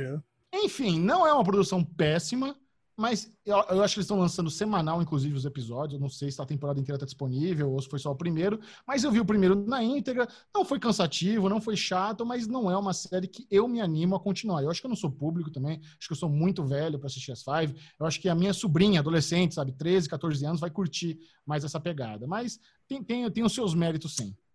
Cara, é curioso, né? Eu, eu que faço a Guerra dos Streams toda semana, né, para pesquisar tudo que entra, vocês percebem que diminuiu muito a entrada de séries americanas na Globoplay nas últimas quatro, cinco semanas. Verdade. E entrou muita no... mas só que, tá... só que não diminuiu a quantidade de coisas que entra no catálogo. Entrou muito, do... tá entrando muito documentário e muita novela brasileira. E tá eu li uma... um artigo essa semana que a Globoplay tá bombando. Depois que começou a colocar as novelas Fera Radical, celebridade, sei lá, a próxima vítima, não sei quais, quais essas novelas que entraram agora, aumentou muito a quantidade de assinante. Então, agora com a Disney Plus fazendo esses combos, então, cara, é um player de, muito de respeito, cara, porque brasileiro gosta de novela, cara. Imagina ah, você ter uma novela do coração para você assistir um atrás do outro. E é. ter uma, uma, uma série como essa, que é uma série baseada numa malhação, que muita gente assistia, com, com esse texto de, de malhação, com esse de diálogo que incomoda a gente que gosta de série, mas não incomoda esse público, eu acho que é uma aposta acertada, cara. Eu não acho que é Total. ruim. É ruim pra gente, Sim. mas não é ruim pro público. Não, eu, eu sempre falei que, que quando a Globoplay começasse a apostar em novela, cara, ia bombar. Dá muito certo. É muito episódio. Primeiro que você aumenta o watch time absurdamente, né? Porque são é? 200, 200, episódios por novela, talvez mais. Não sei quantos episódios tem uma novela, mas é, é uma coisa absurda. E tem esse lance nostálgico mesmo. Todo brasileiro ama 4x4, Rainha da Sucata, Rei do Gado, sabe? Tem muito... O Clone. Tem muita novela que, que fez muito sucesso. Absurda. A gente não assistia série. A gente assistia novela. Então, eles trazerem isso para o catálogo deles é brilhante. Não é à toa que está indo bem, não. Faz todo sentido do mundo. Vocês já gostaram de algumas novelas, tenho certeza. Eu já gostei Bruno Mezenga. Lembra do Bruno Mezenga? Você sabe que o Bruno Mezenga, tá, tá, Bruno Mezenga tá fazendo na caverna, Lê? O que, que o Bruno Mezenga tá fazendo na, na, na caverna? É, você sabe o que tá fazendo? Não sei. Ah, bobo, perdeu a deixa da piada, porra. Eco. Meu Deus do céu, cara. É um maledito mesmo, hein? Eco. Vamos lá. Liberator, nova produção da Netflix que mistura animação com história de guerra. Bruno Clemente, você que. Aliás, Alexandre Bonfá, você que é o nosso grande amante de série aqui, inclusive gravou um Pod of Wars recentemente, redondinho, é. maravilhoso, sobre bárbaros. Vai ter, vai ter Liberator? Vai, já está confirmado ah, o God of War Liberator, porque meus amiguinhos Daniel Parceiro e Mac Madruga são muito fãs aí do destacamento Thunder Thunder Bolt, Bird Bolt, não é? Bird? Não, acho que é Bolt. Thunderbolt. Thunder, ah. Thunderbolt. É Thunderbolt. Que eles desembarcaram na Sicília e percorreram todo aquele caminho que mostra no primeiro episódio até liberar lá a cidade no, no, no centro da Alemanha. Cara, e eles estão empolgados para ver essa, essa série. Eu assisti, não sabia que era animação. Eu já sabia dessa série fazia uma semana. É, não é animação. Play, é, exato, não é animação. Cara, eu, pelo que eu entendi, é tipo aquele filme do Keanu Reeves, né? Que já usou essa mesma técnica.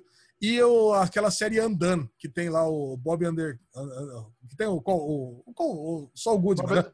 Bob The é Bob Underkirk. A Amazon, né? Que vocês gostaram, né? Amei, essa série eu amei. É. Cara, mas eu gostei demais desse primeiro piloto, né? Mostra bem como é que funcionou, como é que juntou a equipe, como é que ele fez para transformar aqueles prisioneiros de guerra lá num, num dos melhores, numa das melhores tropas americanas da Segunda Guerra Mundial. Cara, e assim, eu tô muito empolgado. São quatro episódios só, quatro episódios é, curtos. É, curtinho, então, curtinho. puta, dá pra matar essa série fácil. Vocês assistiram? Vocês já mataram? Como é que vocês estão?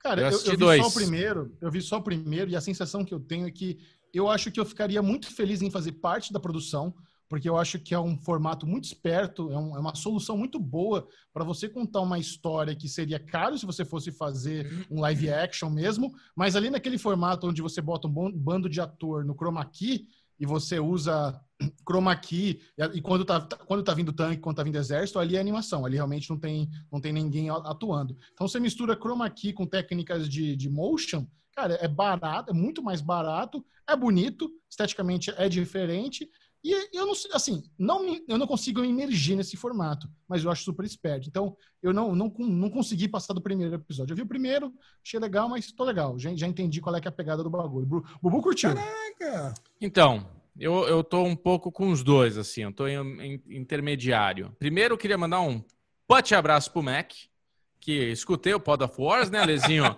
E ele. O parceiro não, parceiro não. Não, parceiro, deixa, eu já vou falar do parceiro. Mas assim, o Mac destrinchou a história. Então eu que Nossa, tinha gostado, caraca. eu que gostei de Bárbaros, gostei ainda mais, porque tem muita coisa ali que realmente faz parte da mitologia ali, da, da das guerras, dos personagens e tudo mais. Então, porra, do caralho. O parceiro tava com você, ele foi teu parceiro. Você mijou e ele mijou junto. Vamos mijar nesse matinho aqui, eu vou com você, botou o pinto para fora os dois e mijaram lá nas plantas.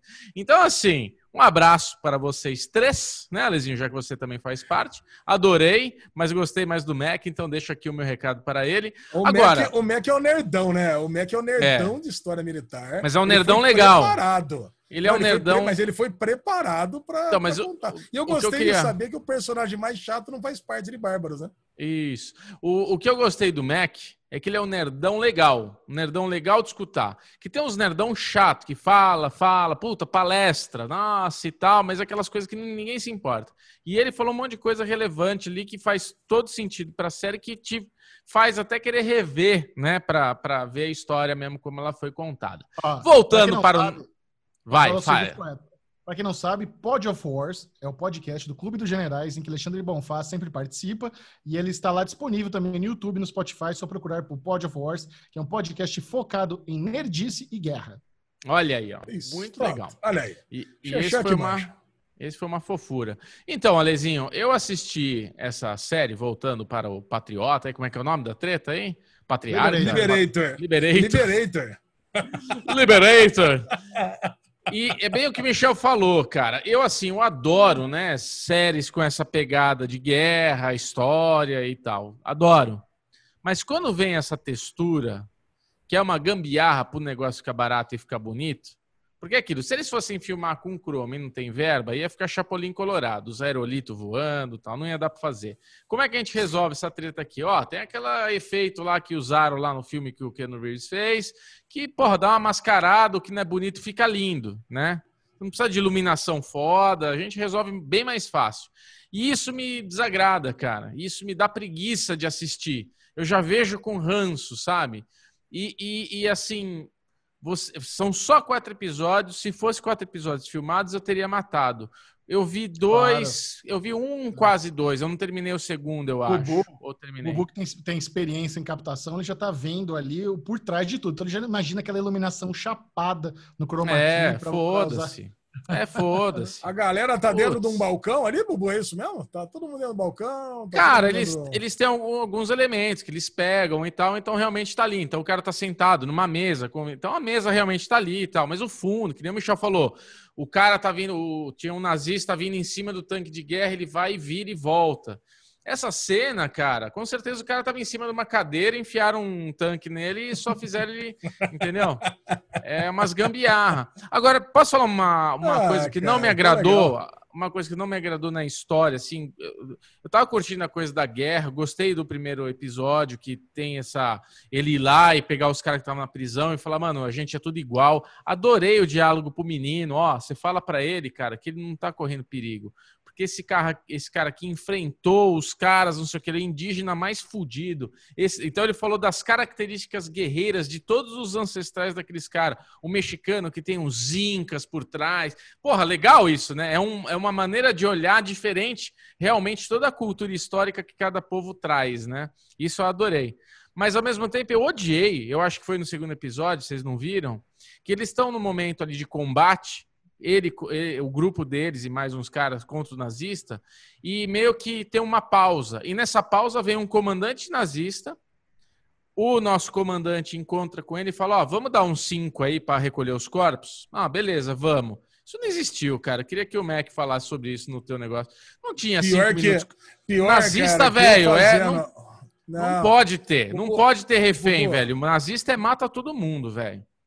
Pior que eu gravando os Pod of Wars, cara, eu sempre vou com essa, né? Eu, eu, eu falo exatamente o que você falou aqui. Ah, isso não é. existe, né? Aí o Mac vira assim: existiu. Existiu. É. Aí, ele, existiu. aí ele vem com 5, 6, 10 casos que já existiram, que era assim então, mesmo, pronto. era assim que funcionava. Eu tenho certeza que. Eu vou fazer essa pergunta. Faz. Fala para ele escutar esse trecho. Isso. esse negócio, cara. Eu, eu mandei perguntar se tinha. Assim tinha um cincão para recolher os corpinhos lá. Mas assim, é. tirando tirando algumas coisas que me incomodaram, acho que é uma boa série sim para ver. São só quatro episódios. Eu com certeza vou ver, mas vou ver sem pressa. Vou ver nas horas que tá sobrando ali. Ah, agora não tem nada para ver, coloca ele. Que é como eu, como eu comecei a ver o segundo episódio, não tinha nada ali na hora. Ah, deixa eu continuar. Então eu devo terminar. Não, não é o melhor, mas não é o pior. Tá bom? Nada acrescentar, Lezinho? Cara, eu acho que é isso aí mesmo. Eu, eu ao contrário, vou, vou matar agora essa semana. E. Matar essa semana não. Semana eu vou para Fortaleza. Quando logo depois que eu voltar em Fortaleza, eu vou matar. Vamos gravar o Pod of Wars aqui. Acho que tenho certeza que vai ter muita coisa para acrescentar lá. E com certeza, certeza. Acho que tenho certeza. Cara, é 11 horas, 11 horas da noite, né, cara? 11 horas Vai da noite. Ficar mais é... maior. Ah, agora é 11 horas da noite. Para entornar o. Aí começou a noite. Agora, para gravar. 11 horas da noite, a gente fala umas, umas trapalhadas também que você não tem ideia, amor. Tô vendo. Falando em trapalhada, estreou no Amazon Prime Video Alex Rider, uma série que já havia estreado no, no mercado internacional há um mês, sei lá. Eu não sei qual é que é essa Junho! Cara. Eu não entendo, eu não entendo por que, que Alex Rider demorou tanto para chegar, não entendo por que, que Utopia chegou também, sei lá, quanto tempo depois. É. Tá meio estranho essas estratégias. Inclusive, o Bubu mostrou, Isso. apareceu para ele no aplicativo dele, uma outra cagada que eu não entendi também. Cara, apareceu para mim, e por esse motivo eu não vi a série, não vi o piloto porque para mim aparecia, aparecia assim, Alex Ride lá no destaque e ao mesmo tempo uma mensagem gigante embaixo falando, ó, por motivos de Covid, só tem disponível dublado. Caralho, nem dei play. Falei, porra, tirei um print, mandei pro Ale e pro Michel. Falei, mano, que porra. Pois é, é isso. Aí, tipo assim, eu nem tive a curiosidade de dar play. Eu até pensei, falei, mano, não é possível. Se eu der play aqui, acho que vai estar tá pelo menos em inglês sem legenda. E daí o que o Ale falou também, né, cara? Isso daí já tá há semanas disponível. Os legenders todos já legendaram tudo. Já legendou cinco vezes. Pô, fala com os caras aí, compra as legendinhas dos caras e põe para funcionar. Não faz o menor sentido só ter do, dublado que dá trabalho, que o cara tem que ir pra estúdio fazer. Porra, legenda faz de casa, todo mundo, home office. Mas, mas olha que interessante, no meu Prime Video tá em inglês com legenda normal. Não tem essa mensagem e tá funcionando normal. Normal, normal mais ou menos. É, é aquela legenda de addict, sabe? No meu tá assim. É aquela ah, é? legenda é? que tem musiquinha, porta se abriu, no meu tá assim. Não. Porta se abriu, o, os acentos tudo tem letra duplicada. Ó. Por exemplo, não vem N, A, A, tio, O. Então, cara, tá com uma legenda meio esquisita no meu. Será? Será que. Não, óbvio que tá não. aqui. né? Não, velho, Não dá? por conta Tá da temporariamente. Tá, tava dando pra ver, agora não tá mais. Olha, Mas por do estamos. Só tem Covid-19, versão dublada, caraca. No Bubu, iPhone, mas só no seu, isso? Apple TV. Ah, é minha Apple TV no meu iPhone, então assim. Então, eu tô me, agora eu fico me perguntando, será que as legendas dependem de cada dispositivo de distribuição? Porque o Não, uso do Fire Stick tem Eu legenda. tenho... Não, Ah, eu não é tenho Apple possível TV. Eu tenho Apple TV. É a mesma coisa. É assim, mas é esquisito, né? Mas pode ser servidores diferentes, né? Ele busca de fontes diferentes. Tá distribuído, né? Banco de dados distribuído, isso sim. Não, legendas, ó, português. Aí, Tá, ó, tudo- Jamanta, não viu porque não quis, então. Não, não vi, não, não vi porque a Amazon não quis que eu visse, né? Vamos Botou falar assim, né? Dublado eu não, eu, eu não vejo dublado. Se eles colocaram um negócio que não faz sentido, o estagiário Vamos lá, faltou- esqueceu de dar o del no, no texto. Do que se trata Alex Rider? Alex Rider é a nova série de espionagem britânica que o menino foi preparado durante a vida toda sem saber para ser um novo espião de um serviço governamental super secreto de espi- de espionagem. E quando o tio dele é assassinado, ele ocupa o lugar do tio nessa agência. Basicamente é isso. Ele não ocupa o lugar do tio, não é bem isso. É, não é que ele ocupa o lugar do tio, mas ele é recrutado para É fazer isso. parte do corpo de agentes. Cara, é assim, é que agora, agora a Lesão tá trabalhando no Senilcast aqui, né? Eu assisti o segundo episódio ontem, só que o primeiro episódio eu assisti em junho. Então, puta, junho, velho. ah, Tanta água passou por baixo dessa ponte. Vai lembrar o que aconteceu nesse primeiro episódio. Acho que você que tá com a, memória mais fresquinha, Xexão, conta pra nós aí, qual foi sua primeira impressão de Alex Rider? Cara, eu gostei. Me, me pareceu uma série de Boa. qualidade. No primeiro episódio, a gente vê que o loirinho bonito lá, o Alex Rider, é bom no parkour, é bom em, em abrir as coisas com paperclip e tal. É um pouco assim. Eles tentam encontrar um equilíbrio entre uma série adulta e uma série juvenil, exatamente porque é uma série de espionagem, mas o menino é um adolescente, é um menino que tá no, no high school. Mas no segundo episódio, quando eles estão fazendo lá o teste com ele, que ele é preso, os caras tentam ver se ele é bom né, no interrogatório. O, pro- o problema dessa sequência inteira é que você sabe que aquilo é um teste. Você sabe, tá na Sim. cara que é um teste. Não precisava Até ter ele. mostra- É, Até ele sabe. não precisava ter mostrado ele roubando o clipe, já sabia que ele ia roubar o clipe pra fugir, sabe? Olha. Então, assim, tem umas coisinhas ali que é um pouco muito mastigado Positiva. positivo, sabe? Mas ao mesmo tempo tem uma trilha boa, tem umas atuações boas, tem umas cenas, umas sequências é, empolgantes. Eu tô gostando, eu vi dois episódios e pretendo continuar. Eu acho que o, que o ritmo tá acertado pra essa série, sim. Lembra assim um, Gangs of London Júnior, né? A paleta de cores, o clima e coisa e tal, né? Eu acho que assim. Porque é o Não. seguinte, eu, eu tenho uma sensação de Gangs of London, porque falaram que no sexto episódio vai ter um negócio que vai explodir a cabeça. Então, eu tô louco pra chegar logo essa virada aí, que vai ter uma puta de uma cena foda, não sei o A que. lesão no- só no spoiler emocional. É, eu recebi e tô passando. Mas, é, mas eu esperei. Eu esperei de junho até agora para entrar na Amazon, aí. né? Pô, ass- eu assino essa pitomba para quê? Utopia já vi tudo antes. Agora eu vou ver Alex Rider antes. Eles, bom, não, eles não conseguem sincronizar a vida com a gente, caraca. A, a lesão, como, um- como um bom religioso, preferiu esperar. Gostei de ver. Exatamente, preferi desesperar. Tô com o anelzinho no dedo aqui. Você vai assistir, Bubu? Ah, eu quero assistir, agora que eu vi que tem tudo bonitinho. Agora, Lê, só queria falar um comentário. A thumb é bem colorida e o play que eu dei aqui tá primeira cena quentinha, colorida. Gangs É. of London é super dessaturada. Tipo, em um frame que eu vi aqui, eu tô fazendo uma leitura diferente da sua. Você tem um olho colorido, Bubu. O olho Ah, da lesão é mais. delícia. Vamos lá, vamos falar agora de séries com spoilers. Temos aqui na pautinha Ai, ai, The ai. Crown, His Dark Materials, The Undoing, The Mandalorian. Então receba a vinheta mais spoilenta da podosfera.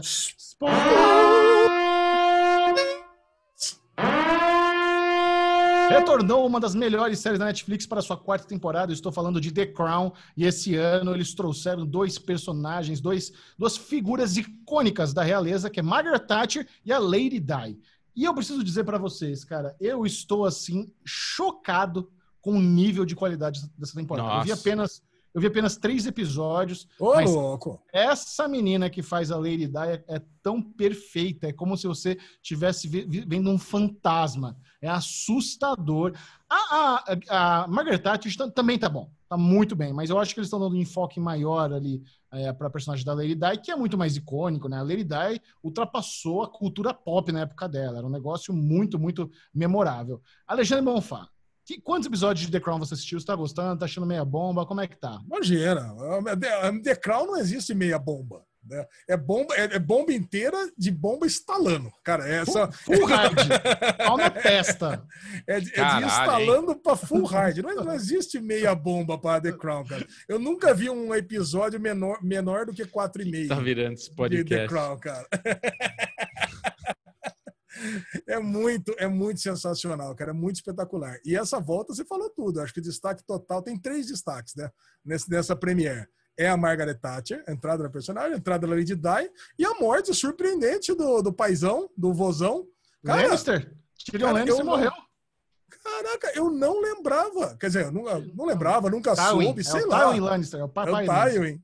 É. Cara, eu não lembro. Você lembrava desse fato histórico? Cara, Caraca. me deu um susto, porque assim, era um momento de tensão. Era um momento onde cada pessoa. Eles estavam fazendo ali um, um negócio com a montagem, onde cada personagem estava envolvendo com alguma coisa que envolvia a morte. Tava caçando, tava é, pescando. Você se pegou peixe. essa. É, exatamente. Aí, aí, eu, aí, quando tem a explosão, na hora eu falei, puta, foi o IRA lá, o IRA que matou o velho. Certeza. Aí, é lógico, mas, é lógico. Mas não sabia, eu, eu, também não soube disso. Foi puto atentado. Você mata uma pessoa da, da, da coroa, assim, no atentado terrorista. Caralho, cara. Nunca soube disso também, não. Cara, é impressionante. A gente sabe, né, desde criança, que rola essa treta fodida com o Ira, né? Lá no, na ilha. Cara, já assim, puta, a gente ouve falar disso desde criança, desde que eu tenho, sei lá, desde que eu tenho 5 anos de idade, que a gente já sabe que o bicho Puta, tá pegando ali. É. Mas a gente não. Acho que até hoje, né? Até hoje em dia. Agora, assim, nos últimos anos o negócio está bem mais calmo. Mas sei lá, até 15 anos atrás, cara, era muita explosão, era muito problema político. E, meu, a, quando, quando a lembra... gente vê numa série. Você lembra que Anarchy comprava a arma do Ira? Claro. Sim, sim, lembro. Cara, agora quando a gente vê numa série que a gente tá apegado, que a gente gosta dos personagens e tudo mais, e um personagem que a gente curte, lá que tinha aquela ligação com o Neto, com o Charles e tudo mais. Porque o Charles na vida real a gente nem curte, né? Babacão. Ah, Charlinho, é, puta, puta, boy lixo master. Não, tá louco, cara. O cara que traiu a Lady Di. Meu Deus do céu, como é que faz um negócio desse? Agora, na série, ele tá ali, a gente curte ele ainda. E ele tinha essa ligação com, com o vô, e de repente o vô explode. Caraca, como assim? No primeiro episódio, é. Cara, é, é assim, é, é, bem forte mesmo. Então você vê que, pelo menos nesses primeiros episódios, vão explorar bem essa, esse, esse conflito aí do, do, do Reino Unido com a, com, com, com a Irlanda. Então, é. promete, Agora, hein? Bubu, você que é um herege e não gosta de The Crown, eu queria pelo menos trazer você para um debate da polêmica envolvendo o ratinho de The Crown. Aquela cena é para demonstrar a imensidão e a decadência do palácio. Tá cada um ali num canto esperando o telefone tocar. Pega o contexto que você vai ver que ali é uma alegoria perfeita, tem um ratinho passando Sim. naquele momento, sabe? Não tem essa de que foi sem querer, é um absurdo. Eu quando assisto The Crown, eu fico desesperado de o quão caro essa série parece ser, de o quão caprichado. É, eu fico angustiado pela pessoa que que, aprova, que aprova o orçamento. Falando, meu Deus do céu, essa série é muito cara, velho. Olha que bagulho foda. Você acha que vai passar um ratinho sem querer no diretor e no cara da montagem na versão final, gente? Vocês são doidos. Eu acho que Aquilo não. tem um propósito, é de verdade. É, é, é tá ali pra ser mesmo, sabe? Em qual episódio que parece rato? Eu não, eu não vi passar esse rato ainda. Acho eu também não. no Twitter. É, eu só vi no Twitter. Eu vi Caraca, o que você me então, mostrou lá, Lê, que não dá pra ver nada direito, né? Mas óbvio que é, é uma coisa que tá colocada, que tá, tipo, é para ser aquilo ali. Não é um negócio tipo foi sem querer. Isso não existe. Só em Game of Thrones. Se a galera, se a galera não assustou com o rato, quer dizer que passa rato toda hora no castelo, então, né? Não, nem viu. Não, nem viu. Ah, quem eu tá vou falar, sala... se, passar, se passar um rato aqui na sala, velho, eu paro de gravar e saio berrando ah, aqui não. por perto da minha mãe e me tranco lá. Eu vou ver se eu acho o making off dessa cena. Agora é o seguinte, a gente pede aqui por caridade para a audiência do Derivado Cash que ama The Crown, já, já assistiu, não dê spoiler nos comentários, não mande spoiler para a gente. Tem uma galera muito empolgada que às vezes manda direct, querendo comentar sobre as histórias, sobre as séries. Estamos assistindo aos poucos. Eu gosto de degustar The Crown. Eu já tinha recebido os episódios com antecedência e estou no terceiro ainda. Sabe? Eu gosto de ver um por dia, eu gosto de assistir aos poucos, que é uma série que eu amo muito, é uma série que é uma vez por ano, vai acabar na sexta temporada. Então eu estou assistindo com tranquilidade, quero escapar desse, desse senso de urgência Netflix, que você precisa assistir tudo no final de semana. Então, estamos com calma. Uma das melhores. Se você que está nos ouvindo ainda não assiste The Crown, saiba que você está perdendo uma das melhores séries, não apenas da Netflix, como da atualidade. Se juntar todos os canais, todos os streamings, The Crown está lá batendo frente a frente com tudo que eles têm de melhor, inclusive com a campainha de Alexandre Bonfá. Verdade, com certeza. Só queria falar um pouquinho mais da Lady Di, sabe? Acho Quase, que a gente tem que falar um pouquinho mais da Lady Di, cara. Assim, é, quando eu tomei consciência, era criancinha. Vocês eram mais criancinha ainda que eu, cara. Eu, a, gente, a gente toma consciência da Lady Di quando ela casa. Né? Um pouquinho antes, mas assim, acho que o casamento real que foi um momento muito impactante na minha vida. Que, pô, foi um evento assim que o mundo inteiro parou para assistir. Antes disso, a gente não sabia quem que ela era. Na série, ela é retratada como uma menina bem espivetada, né? Bem alegrona, bem atirada e coisa e tal. Eu não tinha essa noção. Vocês tinham essa noção? Ah, não tem de, como. De, de... Era... Ah. Não é que você falou que ela é super bem retratada, coisa e tal, que assim, a gente fica embasbacado de ver como que é foda. Eu acho assim, na imagem, na figura dela, sim. Mas assim, a gente talvez esteja conhecendo uma Lady Di que a gente nunca conheceu. Assim, baseado ah, nos, nos, relatos, então, né? Não, eu tô falando do aspecto físico dela, das memórias que eu tenho da televisão, exatamente do casamento real e depois. Ah, da, é, da, perfeito, da princesa do né, povo. Você, você, é você quer saber background de Lady Di? Que ela, que ela é. da, de uma trupe de teatro e ela se é. encontrou a primeira vez com o Charlie igual a Romeo Julieta do Leonardo DiCaprio. Não, é, é, isso, é isso que eu fiquei impressionado. Eu falei, será que eu já assisti o Nelson Rubens da Grã-Bretanha? Ah. é muito legal, cara, muito bom. E eu tenho que aplaudir também a Dília, a Dília Anderson lá com a, a Margaret Thatcher, aquela voz lá, né, mais rude, é, aquela conversa que ela teve com a Elizabeth. cremoso. Agora, Michel, você cara, falou uma foda. coisinha, né, de tipo, eu não gostar. Não é que eu não gosto, tipo, a primeira temporada, eu lembro quando começou, não, só reforçando esse negócio que eu falou. Virou, virou debate. Can, candidato Michel, por favor, não fale mal de São Paulo. Não fale Isso. mal de The Crown. Vai lá, faz a tá louco para falar das eleições. Mas não, o que eu quero dizer é assim, tipo, eu me dá um me deu um pouco de preguiça de The Crown lá pela terceira temporada, tudo, tal. Ah, ah ficou uma mesa. Mas assim, realmente eu tenho que dar assim aquele momento de grandiosidade da série, porque a primeira cena que eu lembro, que tinha o rei, né, o pai da rainha, o pai da Elizabeth ali. Cara, eu lembro que eu vi aquela série, eu falei, meu, que coisa, olha a qualidade dessa porra. E a mesma sensação eu tive vendo o primeiro episódio da quarta temporada, de, é o que você falou.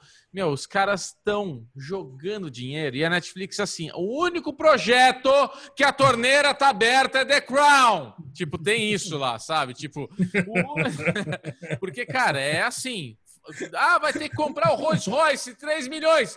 Compra, porra! Já falei que tá liberado.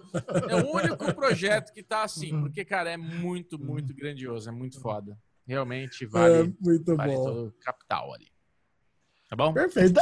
His Dark Materials voltou para sua segunda temporada, aclamada adaptação da obra aí muito famosa que teve o, o filme teve o filme A Bússola de Ouro e teve a sua primeira temporada no ano passado. Já está renovada para a terceira temporada, ou seja, teremos as adaptações dos três livros da franquia Fronteira do Universo, franquia literária. Eu já li dois deles, então conheço alguns spoilers do que estão por vir nessa temporada. Alexandre Bonfá fez a meta, fez a missão de maratonar His Dark Materials só para vir hoje aqui comentar o season premiere da segunda temporada. Eu não sei porque ele impôs essa missão a ele, ninguém pediu, mas ele foi lá como um, um, grande homem valoroso da podosfera que fala sobre seriados e falou: vou assistir essa série inteirinha, porque a galera fala que é foda, que é maravilhosa, e eu vou adorar, e vamos lá. Alexandre Bonfá, conte-nos sobre o seu cara, martírio.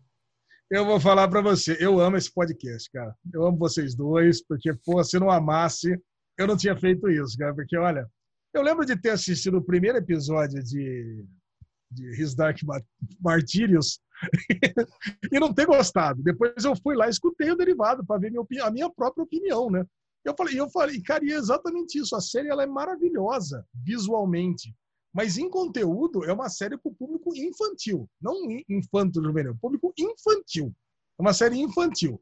E eu pensei que com o decorrer dos episódios a coisa fosse melhorar. E não melhora, cara. Nossa, eu, eu ia assistindo, eu ia mandando mensagem para vocês, eu ia mandando mensagem pro Bubu. Eu falei, caraca, indignado. não é possível. Não, indignado com essa série. Como é que pode essa série ter tido o sucesso que teve? Não que teve grande sucesso também, tá com as é, notas teve. bem baixas, né? Teve um sucesso mediano, mas teve muita gente que assistiu, pelo menos. Acho que pelos livros e, pelo, e pela beleza Olha, plástica da série. Eu abri mão de entrevistar a Ruth Wilson na Comic Con do ano passado para essa série, pra você ter uma ideia como não tava indo bem. Mas sim, não, mas não foi porque eu tava menosprezando, é porque o setup da HBO era absurdo. Você tinha que até o Morumbi levar os próprios equipamentos no dia da No CCXP. meio da CCXP, é. É, não pô, dava, não sabe? tinha a menor condição. Pior logística que já, já ouvi falar na história da, da CCXP foi ter essa, É. essa- tanto, que eu, tanto que eu nem sei quem entrevistou eles. Eles ofereceram para um monte de gente. Eu lembro que a Foquinha me ligou desesperada. Michel, você que é o cara das entrevistas de série, você vai fazer His Dark Materials? Eu falei, não tem como, velho. Não, vai, não dá pra ir até o Morumbi no dia. A gente, tá, a gente tá fazendo cobertura pra TNT. Eu tenho que estar 8 horas da manhã lá. Não tem como eu estar lá, na, chega meio-dia, sabe? Foi um negócio muito zoado. Mas eu gostaria. A Ruth Wilson é muito foda. Eu gostaria de ter entrevistado. Nossa, Sim. Ah. Luther e The Affair, né? Caraca. Mas a lesão- The Affair pra mim. Você sabe uma coisa Agora- interessante, né? His Dark Materials é uma coprodução entre BBC e HBO. Só que ela é muito mais BBC que HBO. Ela é muito mais dramática que grandiosa. Talvez isso que, que seja a sua frustração de expectativa. Ela é muito mais dramática que grande. Pra mim, ela é muito mais grandiosa do que qualquer outra coisa. Porque ela, pra- pra mim, cara, não, não tem muito drama. Ela te- tem situações bem infantilescas. Por exemplo, a menina cai do balão e não acontece nada com ela. É quase que negócio de desenho animado, né? Puta assim, o pica-pau- isso aí, velho. A Cara, protagonista o do balão. pica-pau o pica-pau cai do balão e ele machuca a costela, que parece coisa de desenho animado. Tom e Jerry. Cara, todo mundo cai do balão e não morre? Caraca, pra mim isso é desenho animado, não é, não é, não é real. Isso não é um drama. E aí, cara, e tem o outras drama com, coisas... com- com elementos fantásticos, né? Tem bruxa E- que voa, tem demon que voa, porra. E, qual que... é? e ela é o quê? O Wolverine? Porque, cara, não dá. Isso. Você sabe que ela é. Cara, A- eu, eu acho assim, His Dark tem uma essência dos primeiros Harry Potters. Tem esse lado mais infantil, que o Ale tá falando. Mas, assim, eu, eu entendo a sua frustração, Ale, porque você caiu de balão no hype de vamos, vai, assiste tudo. É Legal, né? Caiu de balão. É, mas você pegou esse, esse embalo de. Eu acho que realmente, para você pegar e ver tudo querendo gostar, não ia dar certo essa receita. Né? Acho que é aí que tá o problema. Porque eu. Você lembra o que eu falei quando você viu a sua opinião na época? Cara, você gostou. Você, não, você É. gostou. O Michel, o Michel ficou impressionado, que ele achou que ia gostar menos e tinha gostado, e eu realmente eu detestei. Eu fiquei É. empolgado quando a Kate veio aqui com a gente, que ela falou que ela fez vídeo de tudo, e ela, ela me empolgou. Eu falei, cara, antes de voltar essa série, eu vou, eu vou dar mais uma chance e vou matar. Foi aí que eu tomei o impulso.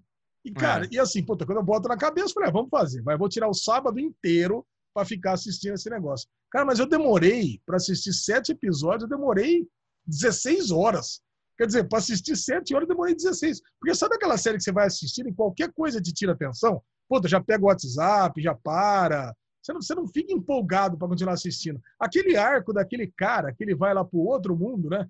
Para ir atrás do, da, da menina, que, que o menino acaba atravessando lá, que vai para Toscana, para a Vila da Toscana nessa segunda temporada junto. Caralho, cara, você não entende nada do que está acontecendo ali.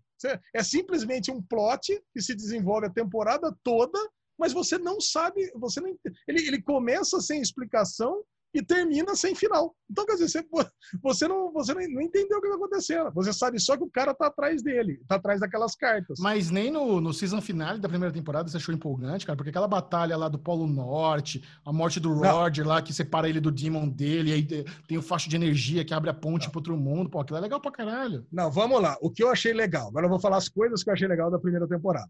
Os ursos, pô, os ursos são legais pra caralho. O urso, o personagem urso, E A caiu briga dos segunda. ursos. Na segunda não vai ter. a urso não vai ter na segunda? Nenhum Não. urso? Acho que não, eles Nossa. ficaram, ficaram no mundo passado, já estão em outro mundo. Ah, mas eles vão, não, daqui a pouco volta pro mundo, né? Não, Ué, puta, não volta. você, acha, não volta- você acha que vai ficar na Toscana a segunda temporada inteira? Não, eles vão para um monte de mundo, mas não volta para lá tão cedo, não. É, o que deu para ver na Ah, abertura dessa segunda caralho. temporada é que a gente vai vamos ter várias fendas. Na abertura Sim. dá a entender isso, vai ter vários picotes Sim. e temos vários mundos paralelos, não três, vão ser vários. Ah. Mas cara, é, Ah, pegando pegando não o seu embalo, Ale, de quem tá muito frustrado, e o meu embalo de quem viu a primeira temporada muito tempo atrás, não lembrava de quase nada, e viu aquele recap e viu esse primeiro episódio, eu achei ele muito legal, cara. O piloto, é, o piloto não, quando ele fica bravinho quando eu falo piloto. Cara. Mas eu achei Eu empolgante, eu achei legal, eu achei interessante essa união. Ela é escolhida, ela é a profecia. Eu tô gostando dessa história. O que você Ah, vamos falou lá, de, então, de- então, de Harry Potter, quando você falou de Harry Potter, me lembrou muito Harry Potter na cena que a bruxa vem descendo na, na chuva lá pra, pra É. matar a outra bruxa que tá sendo interrogada. Ah, Realmente. ah, isso, é isso que eu queria falar. Olha Fala. que cena absurda isso. A bruxa vem. Não, não, para, para, tu É realiza. mágico, Ale! Não, não, não é isso. A mágica eu aceito, adoro mágica, eu sou um jogador de RPG. Mas a bruxa vem, em vez de matar a pessoa Alô, que vai matar a amiga, ela mata, ela mata a amiga. Por que, que ela não Não. matou a Ruth Wilson? Ela já tá- ela, ela matou a bruxa por, por, por clemência. Ela já, ela já ia pro saco. Ela já tinha perdido. E por que, que não per- matou a Ruth Wilson? Não sei porque não matou. No, no livro, o que Ela- acontece? No livro, aquela bruxa não chega na neurose. Ela, ela chega de mansinho e ela tem a capacidade de ficar invisível. Ela vai na surdina ali, fica invisível e dá uma flechada na amiga à distância. Não teve essa aproximação, não teve ela sai matando, aí teletransporta e mata a galera. Foi uma coisa, foi uma, uma missão mais stealth. Então ali, por- eu- dá, dá pra entender essa até entendo, ela- elas estavam coligadas, a outra já tinha tirado tudo as, as mudinhas, as, então ela já estava meio depenada mesmo. Então, pô, vou matar minha amiga que ela não vai servir. Tá ruim, já tá quase morrendo. Isso. Então, mas mata as duas, caraca. Ela, você, viu, você viu essas bruxas que elas fizeram naquela batalha final ali? No, no- no- na, outra, na outra temporada? A hora que chegou a bruxa, matou todo mundo. E em um segundo acabou a luta. Cara, essa, essa e, ne- e nesse episódio também. A hora que chegou a bruxa, ela mata todo mundo no corredor. Pá, pá, pá, pá, pá, pegou o, o- a faquinha, deu lá no bispo gordão e acabou, velho. Não tem conversa.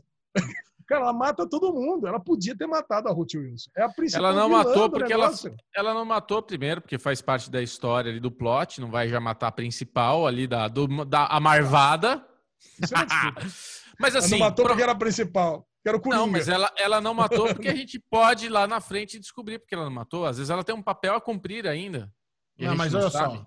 Eu queria muito que você continuasse dando uma chance para essa segunda Vai temporada. dar, vai dar. A minha, Lógico que eu a- a minha- a minha surpresa quando eu li o segundo livro foi enorme. Eu não gostei muito do primeiro, mas a expansão mitológica que tem no segundo é absurda. É como se fosse outra história. Então nós vamos ver espectro, nós vamos ver anjo, vamos ver mais bruxa, vamos ver a faca sutil, que é um outro objeto mito- mitológico aí da série, que abre fendas entre mundos. Vai ter, vai ter o pai do Will Perry, sabe, que, vai- que é o Padre Gato de Fleabag. Vai ter Fleabag, a Phoebe Waller-Bridge dublando o Demon do Padre Gato, sabe? Então, porra, cara, tem muita coisa legal ainda pra gente curtir nessa segunda temporada, com a terceira garantida. Então, Dark Materials, cara, é uma, é uma- eu diria que é uma série imperdível hoje em dia, viu? É, Eu não verdade. entendi, eu não entendi uma coisa. O cara, ele saía, ele saía através da fenda do mundo da, da Lyra e ia atrás do, do Will Perry, Certo. né? Ele, ele- através daquela fenda do jardim. Aham. Quando o Will Perry atravessa essa fenda do jardim, ele cai na Vila da Toscana. Eu não entendi bem essa transição. Acho que são fendas diferentes. Não é a Ah, mesma são fendas fenda. diferentes? É, Ah, são. então é porque no mundo, no mundo da abertura dá a entender que os mundos eles são paralelos. não- É. Então, na verdade, não são paralelos, eles, eles Ah. são meio. Você pode ir do um para o outro. É, Eu tô É muito tipo curioso para ver qual vai ser o efeito visual que eles vão fazer na hora de fechar as fendas, né? Porque para abrir a fenda com a faca sutil, beleza, você bota ela no ar, rasga, abre a fenda. Mas no livro ele descreve na hora de fechar como se fosse um zíper. Ele tem que pegar com os dois dedinhos assim e fechar. Lup! Quero ver como é que vão fazer esse efeitinho na hora de fechar a fenda depois. Como é que o Will vai fazer isso? Ah, Isso é olha legal. aí. Não, tem muita coisa Então, boa por vir aí. Ah, Então é o Will que Vai, perde os vai. dedos? Ah, Ê, Ale! Ale! Pô, mas ó, o Chechel já falou que perde os Ah, ele dedos. já falou? caraca. Falou pra nós, Já. não aqui. Falei, falou não, falou do passada. derivado passado. Ah, porra. Ah.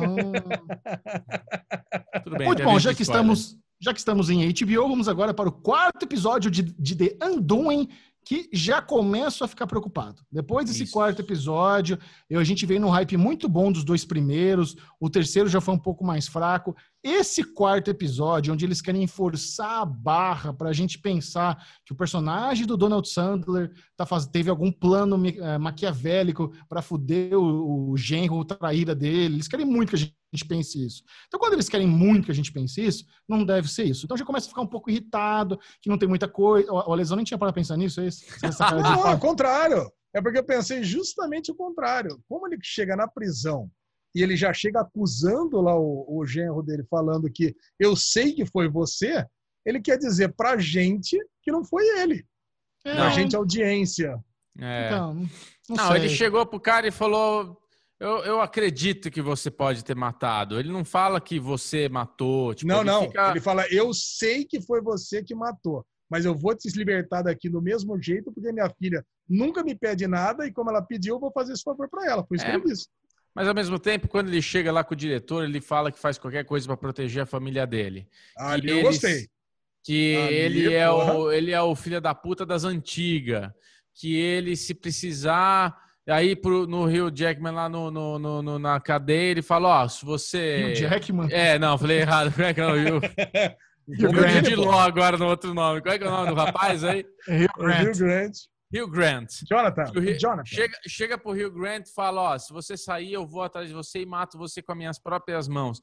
Então, Michel tá certo. Eu acho que esse episódio dá muitas pistas que o veinho é, é o mal. Ele faz o que ele quiser porque ele é rico é. pra caralho e nada vai acontecer com ele. E te faz pensar que no fim ele pode ter dado os 500 mil dólares pro cara, com isso, ele criou uma curiosidade, foi investigar, descobriu que estava traindo a filha dele e mandou matar a mulher para incriminar ele. Tipo, sabe, ah. tem aquele momento que ele olha para o cara dentro do apartamento, ali de fora, que também você fica pensando por que, que ele fez aquilo.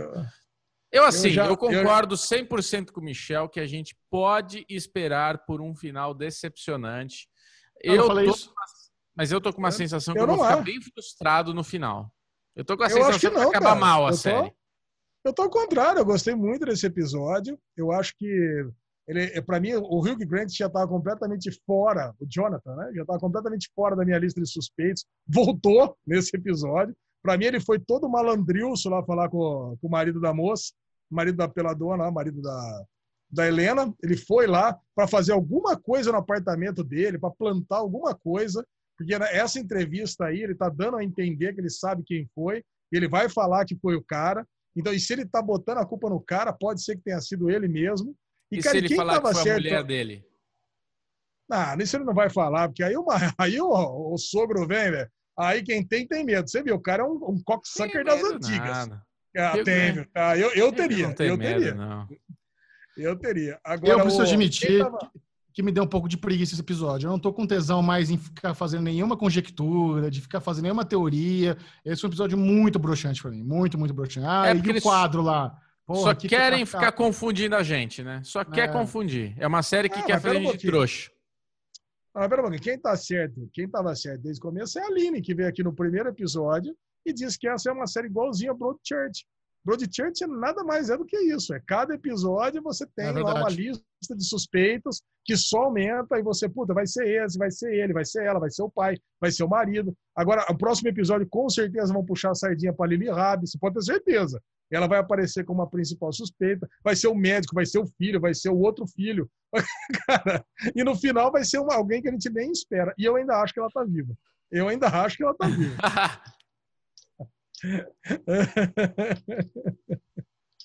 é o que nós estamos vendo aí, né? Temos que marcar com a Aline já pro, pro finaleiro, ela tá aqui com a gente.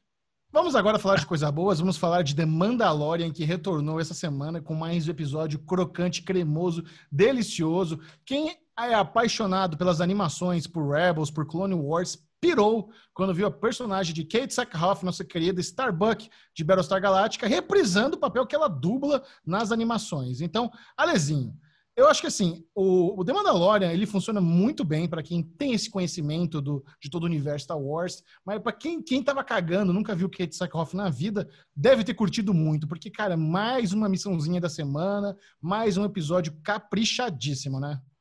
Cara, eu conversei com muita caralho. gente sobre essa personagem, né? Acho, eu não vou lembrar o nome dela, acho que é Locatan, se não me engano, né? A, a Mandaloriana. Mas assim, primeiro eu vi um excelente vídeo do PH Santos.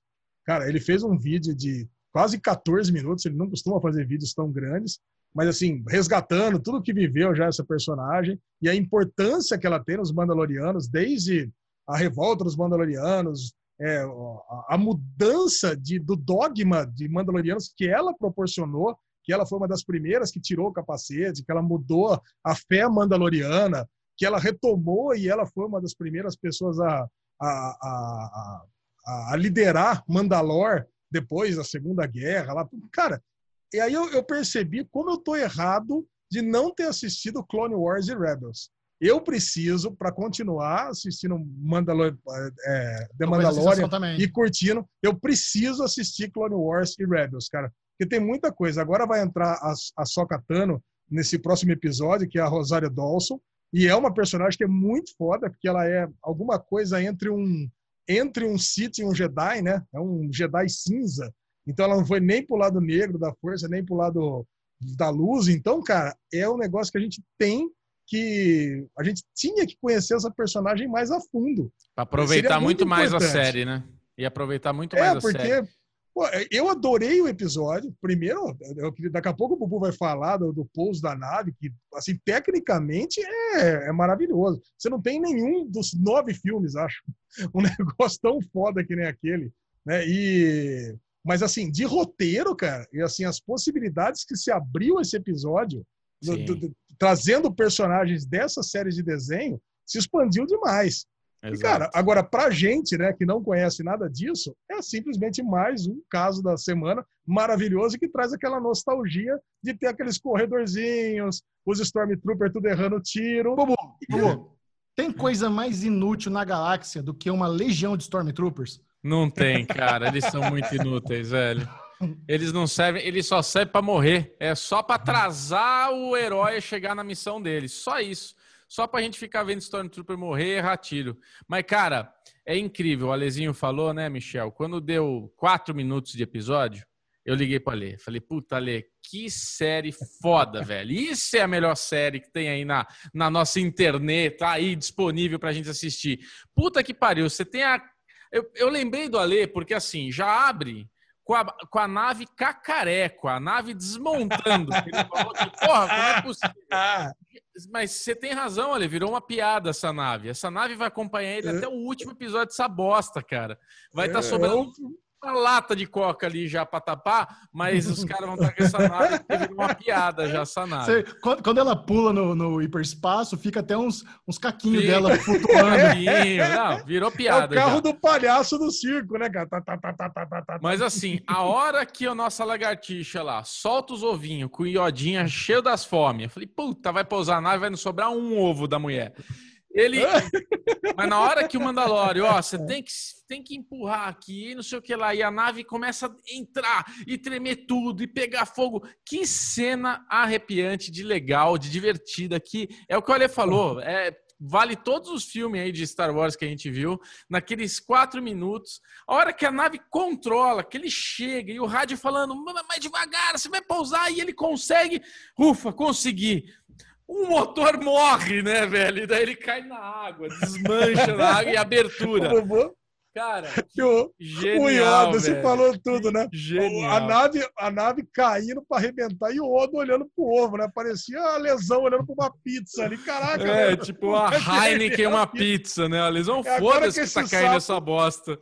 Agora. agora que esse sapo vai dar moleza que eu vou catar esses ovos tudo aqui. eu, eu tô achando muito interessante como eles estão evitando usar o Baby Yoda como Deus Ex Machina, como teve muito na primeira temporada. Muito não. Verdade. Sim. Teve umas três, quatro intervenções lá que ele, que, que ele, que ele foi usado como Deus Ex Machina e até agora não rolou. Outra coisa, Sim. aquele, dark, aquele sabre de luz negro que Isso. a gente viu no season finale também tá, tá, na, tá na mira ali da, da Kate Sackhoff, que é importante. Tá na mira. Então, aí eu acho que traz um background que nós não temos experiência. O que, que é o sabre negro? Ficou claro que tem um valor isso daí. Isso daí pertenceu a alguém. Isso, isso é uma arma muito poderosa que não pode estar na mão daquele é. cara. É aquela, é aquela parada, né, cara? E não é segredo. Não é, não é um segredo, não é um mistério que a gente precisa fazer teoria. Porque quem assistiu é, Clone, é, Clone Wars e Rebels já sabe. É, eu, então. eu, eu, eu, não lembro, eu não lembro agora, porque eu soube ver um vídeo do PH, mas ele falou lá. Então, cara, do, e, assim, do é, negro? eles estão atrás, é, inclusive o PH, a teoria do PH é que esse sabre negro vai ficar com o Mandaloriano vai ficar com o nosso mando. Então, Olha. Que é, esse que é a arma dele. Cara, o mando vai ser realmente um personagem. É, um personagem cânone aí, provavelmente nos próximos filmes ele vai estar tá lá. Então vai ser um. É, nós estamos vendo aqui uma construção do, do, do negócio muito cânone nessa série. Tirou na minha boca, cara. Que personagem bom que é esse Mandaloriano, né, cara? Porque é isso. Ele, ao mesmo tempo que ele é um anti-herói, ele é um herói. Tem esse conflito ali desse personagem. E engraçado você ter falado do Baby Yoda, Michel, que eu senti isso. Eu senti assim que em algum momento, será que ele vai cagar umas lagartixas e vai sair tudo vivo e no fim ele salvou? Não, porque ele tá como ele, É muito não, cuzão, é muito cuzão Baby Yoda com meus ovinhos em extinção. Não, porque o Michel não. falou aqui, né, na semana passada, tipo, mano, é, é tipo, olha, olha como eles trabalham bem isso, né? Tipo, é o Iodinha, e o bicho tá comendo os ovinhos da, da lagartixa Ué, em extinção. Ele é, ele é onívoro, caraca, ele come isso pra se alimentar, pra sobreviver. Eu tô ligado, mas porra, você pensa no Yoda como um ser que, óbvio, a gente não come, ali, né? a gente não come ostra, a gente abre a ostra e come a ostra viva Eu também, sei. ele come o bicho, caraca.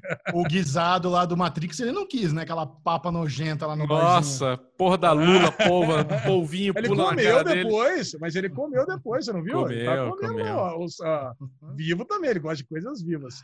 Agora, Muito eu tenho uma coisa para falar para vocês, antes de acabar, que é Fala, uma coisa icônica nessa série, que é a voz do, do Gus Fring, cara.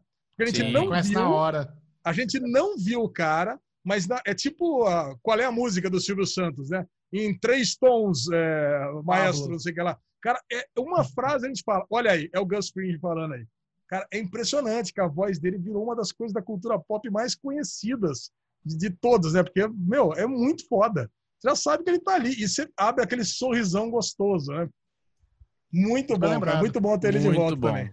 Muito bom. E só para ter uma guerra nerd aqui, antes do Michel encerrar esse bloco maravilhoso, a nossa guerra nerd Star Wars versus Star Trek. Como é que tá Star Trek, Alezinho? Tá em dia? Eu tô no ter... eu... Não, eu tô no terceiro ainda. Eu não assisti o 4 ou 5. Tudo bem. Melhor série da atualidade, o Ale tá cagando, né, pra Star Trek. Muito bom, culpa, Ale. Culpa de, culpa de His Dark Materials, né? Isso, certeza. Tá bom. Mandalor tá em dia, né? Agora, a melhor série da atualidade, o Ale não tá. Muito bem, Michel, agora é. pode continuar. Só queria dar esse shadezinho de leve nosso amigo. Ah, agora é aquele momento onde vocês estão muito, muito felizes, porque está começando o bloco da Fórmula 1. Uh! Uh! Fui, fui surpreendido. Achei que é mais por Aí, ainda. muito bom.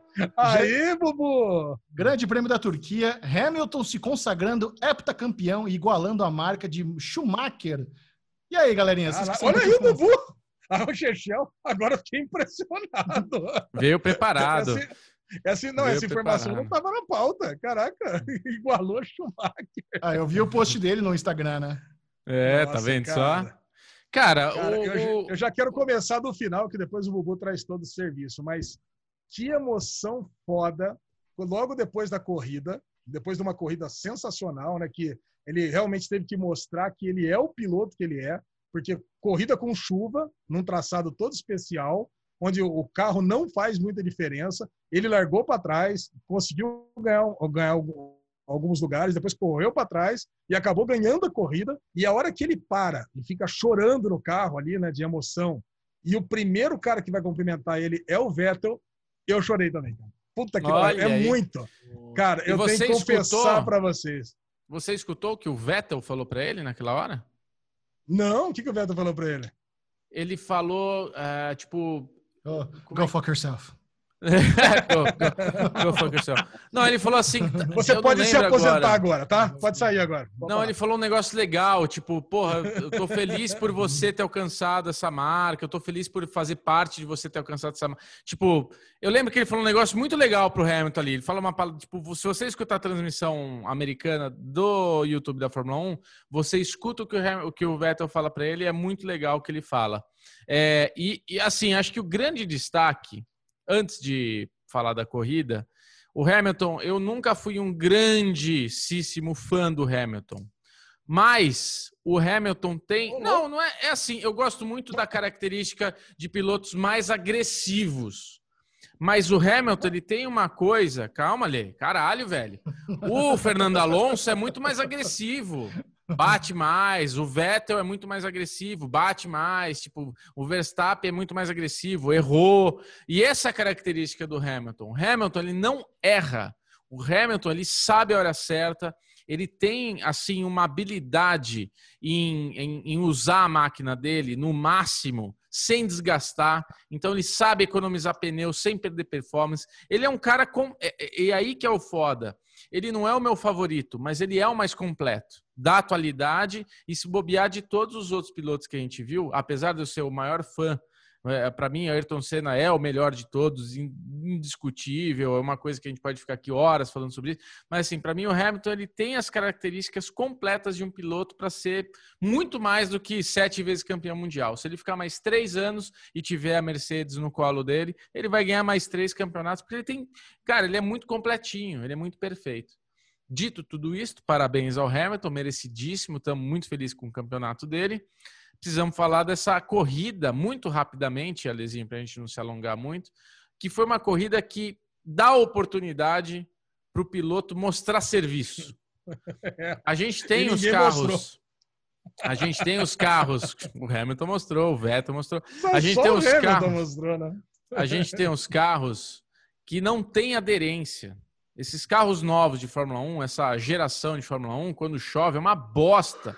Os carros escorreu, todo mundo roda pra caralho, todo mundo perde o carro. O carro é indirigível na chuva. E aí você vê como as pessoas se destacam.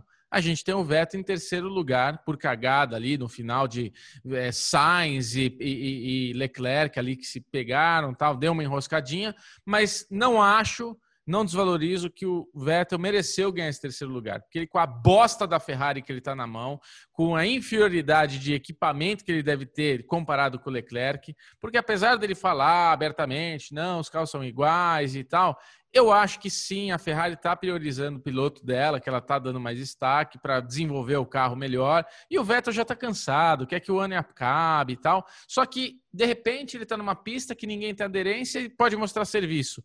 Tamo lá, Vettel terceiro lugar. Acho que falaram muito pouco do Vettel, muito pouco. Ele merecia muito destaque. Ah, cara, merecia vi, ter tido um muito carinho destaque. muito grande. Eu acho que, é. inclusive, eu adorei, eu adoro as declarações que o Leclerc dá depois, né? O Chechão não é. deve ter visto a corrida inteira, né? Ele viu só a metade, né? Que tava lá. A corrida foi sete horas da manhã no domingo, então ele devia estar dormindo ainda. Mas, sem entender, Chechão, nós, faltando três curvas para acabar a corrida, o Leclerc estava em terceiro, ele passou o Pérez. Aí ele passou o Pérez, mas ele fritou o pneu. E quando ele fritou o pneu, ele perdeu o lugar para o Pérez e para o Vettel. Então ele acabou em quarto. Olha aí. Mas, cara, mas foi muito foda, cara. Ali. Só que o, na hora, o Leclerc não é aquele. Não é que nem o Verstappen. Verstappen faz muito isso. O próprio Vettel faz isso. O Hamilton faz muito isso. Nossa, esse carro porcaria. Deu problema aqui. Ou aquele outro, Grosjean faz muito isso. Não, cara, o, o Leclerc não. Imediatamente ele fala assim: caralho, eu sou um idiota, eu errei, não sei o que lá, que eu não eu não estou me conformando que eu fiz isso, não sei o que lá. Ele errou uma curva. O menino fez uma corrida perfeita. Ele ia acabar em, em segundo lugar se ele não erra essa curva, com um carro muito ruim que é a Ferrari. E depois ele pegou no Twitter pessoal dele, ele foi lá, parabenizou o, o, o Sebastian Vettel também. Então foi muito. Cara, eu adorei que o Vettel ficou em terceiro, justamente para ter essa cena que ele foi lá e parabenizou o, o Hamilton. o Hamilton. Infelizmente a Globo, né, cara, fazer o quê? Não mostra o pódio. Cara, é uma preguiça, isso. cara, é uma preguiça. Ah, Nossa, que preguiça. Que ódio. Não mostra o pódio. Cara, a Globo é, cara, não tá transmitindo corta. mais. A Globo não tá transmitindo mais os treinos na, na Globo. Vai para Sport TV. A corrida é na Globo, só que o pódio é cortado. Então, assim, é, termina, o cara para o carro e corta, vai para o Globo Esporte, sei lá. Porra, mostra o pódio. Você queria ver o Hamilton, queria ver o Vettel, queria Caralho, ver esse momento. Loucura. É uma loucura, cara, é uma loucura. Mas é, é, foi muito legal também ver o Pérez se destacando. Foi muito legal ver o Stroll mantendo a ponta ali e tal. Não, acho que ele foi bem, ele não errou. A hora que teve que trocar o pneu, ele se desesperou, ele não achou que foi uma boa tática e afetou o psicológico, ele foi lá para trás. Mas o Pérez com um carro igual, aí sim, eu considero que eles têm um carro parecido. O Pérez soube administrar muito bem teve o segundo lugar. E é muito legal ver a situação do, da Fórmula 1 nesse momento, Michel, porque assim, o álbum, precisando mostrar serviço, começa a mostrar serviço, mas mostra que é um piloto que não tem jeito, cara. Não tem jeito. Não. Ele ah, roda, cara. ele rodou, errou, não, não é frio, não tem a frieza que um piloto tem que ter. Foda, Quer dizer, ele, é ele, ele, ele, cagou. Tá foda, né, Chico? Com isso, eu gostei da brincadeira do. Não sei se foi o Felipe ou se foi o Burt, que falou: ó, nessa hora o RH da Red Bull já tá tocando o telefone. Ó, pode cortar, vê aí quanto vai custar aí o, o 13 terceiro, que tem que pagar pro menino, aí já libera ele. E, cara, porra, o Pérez tá dando é... sopa, cara. Você vê que o Pérez é um cara muito competitivo. Ia ser muito foda ver Pérez e Verstappen é, é arranca-rabo é arranca-rabo, cara. Eu acho que vai, vai ter Pérez e Verstappen arranca-rabo 2021. É isso, Perfeito, né? Tá cara. bom, né? Já A falamos. nossa aposta, a nossa aposta miou de vez, né? Agora É, agora azedou. teria tudo, teria tudo para Renault ir bem, mas Ocon é um bostão, né? Foi a pior, a pior escolha que eu fiz na vida. E o É. Ricardo também, puta, rodou três vezes essa corrida, então não dá. Tá foda. Agora, Lê, qual tá vai ser a prenda? Tá chegando a hora, hein? Começa a preparar aí, tá indo pra Fortaleza, A ganhou uma aposta de ser- reais. Aprenda, aprenda e ia ser a gente na Fórmula 1 juntinho, né, Bubu? É, Então, mas não vai ter, Fórmula né? 1. É. A gente vai, eu, vou- eu, vou- eu vou te favorecer. Pode ficar tranquilo. É, não vem me dar uma camisetinha qualquer aí, nerd, não, hein? Não vem dar presentinho de trazer 50 Uma reais. camiseta de Fortaleza. Ventilador do- Tranquilo. Ventilador do multicoisas. O cara vai passar na, vou na lojinha de conveniência do aeroporto e vem trazer um chaveiro de Vou Fortaleza. trazer, vou trazer um boné. Eu sei que você É. gosta muito de boné, então eu vou trazer um boné de Isso. cangaceiro Boa. pra você lá de Fortaleza. Fica tranquilo. Agora é o seguinte. Tá sentindo esse cheirinho? Que cheirinho de cocô! É o merda da semana! Olha, mas que cagada! Esse é um prêmio que ele é merecido, não é apenas dado todas as semanas. O Derivado Cash elege alguém em alguma situação que fez uma Yes. enorme cagalhada. Alezinho, o que temos hoje? Ah. Tá vendo? Achou que a gente não ia falar de eleições, jogamos logo pro final do Derivado Cast. E, cara, não sei se vocês têm aí instalado nos seus telefoninhos o aplicativo E. E. Ih, até esqueci o nome. E-Título. E-Título. E-Título. A galera falou: nossa, é super prático aqui no Brasil, tem o E-Título, não precisa- nem levar o título de eleitor nem nenhum documento, é só baixar. Cara, aí Isso. comecei a saga, né? Porque eu falei, ah, vou baixar aqui então, maravilha.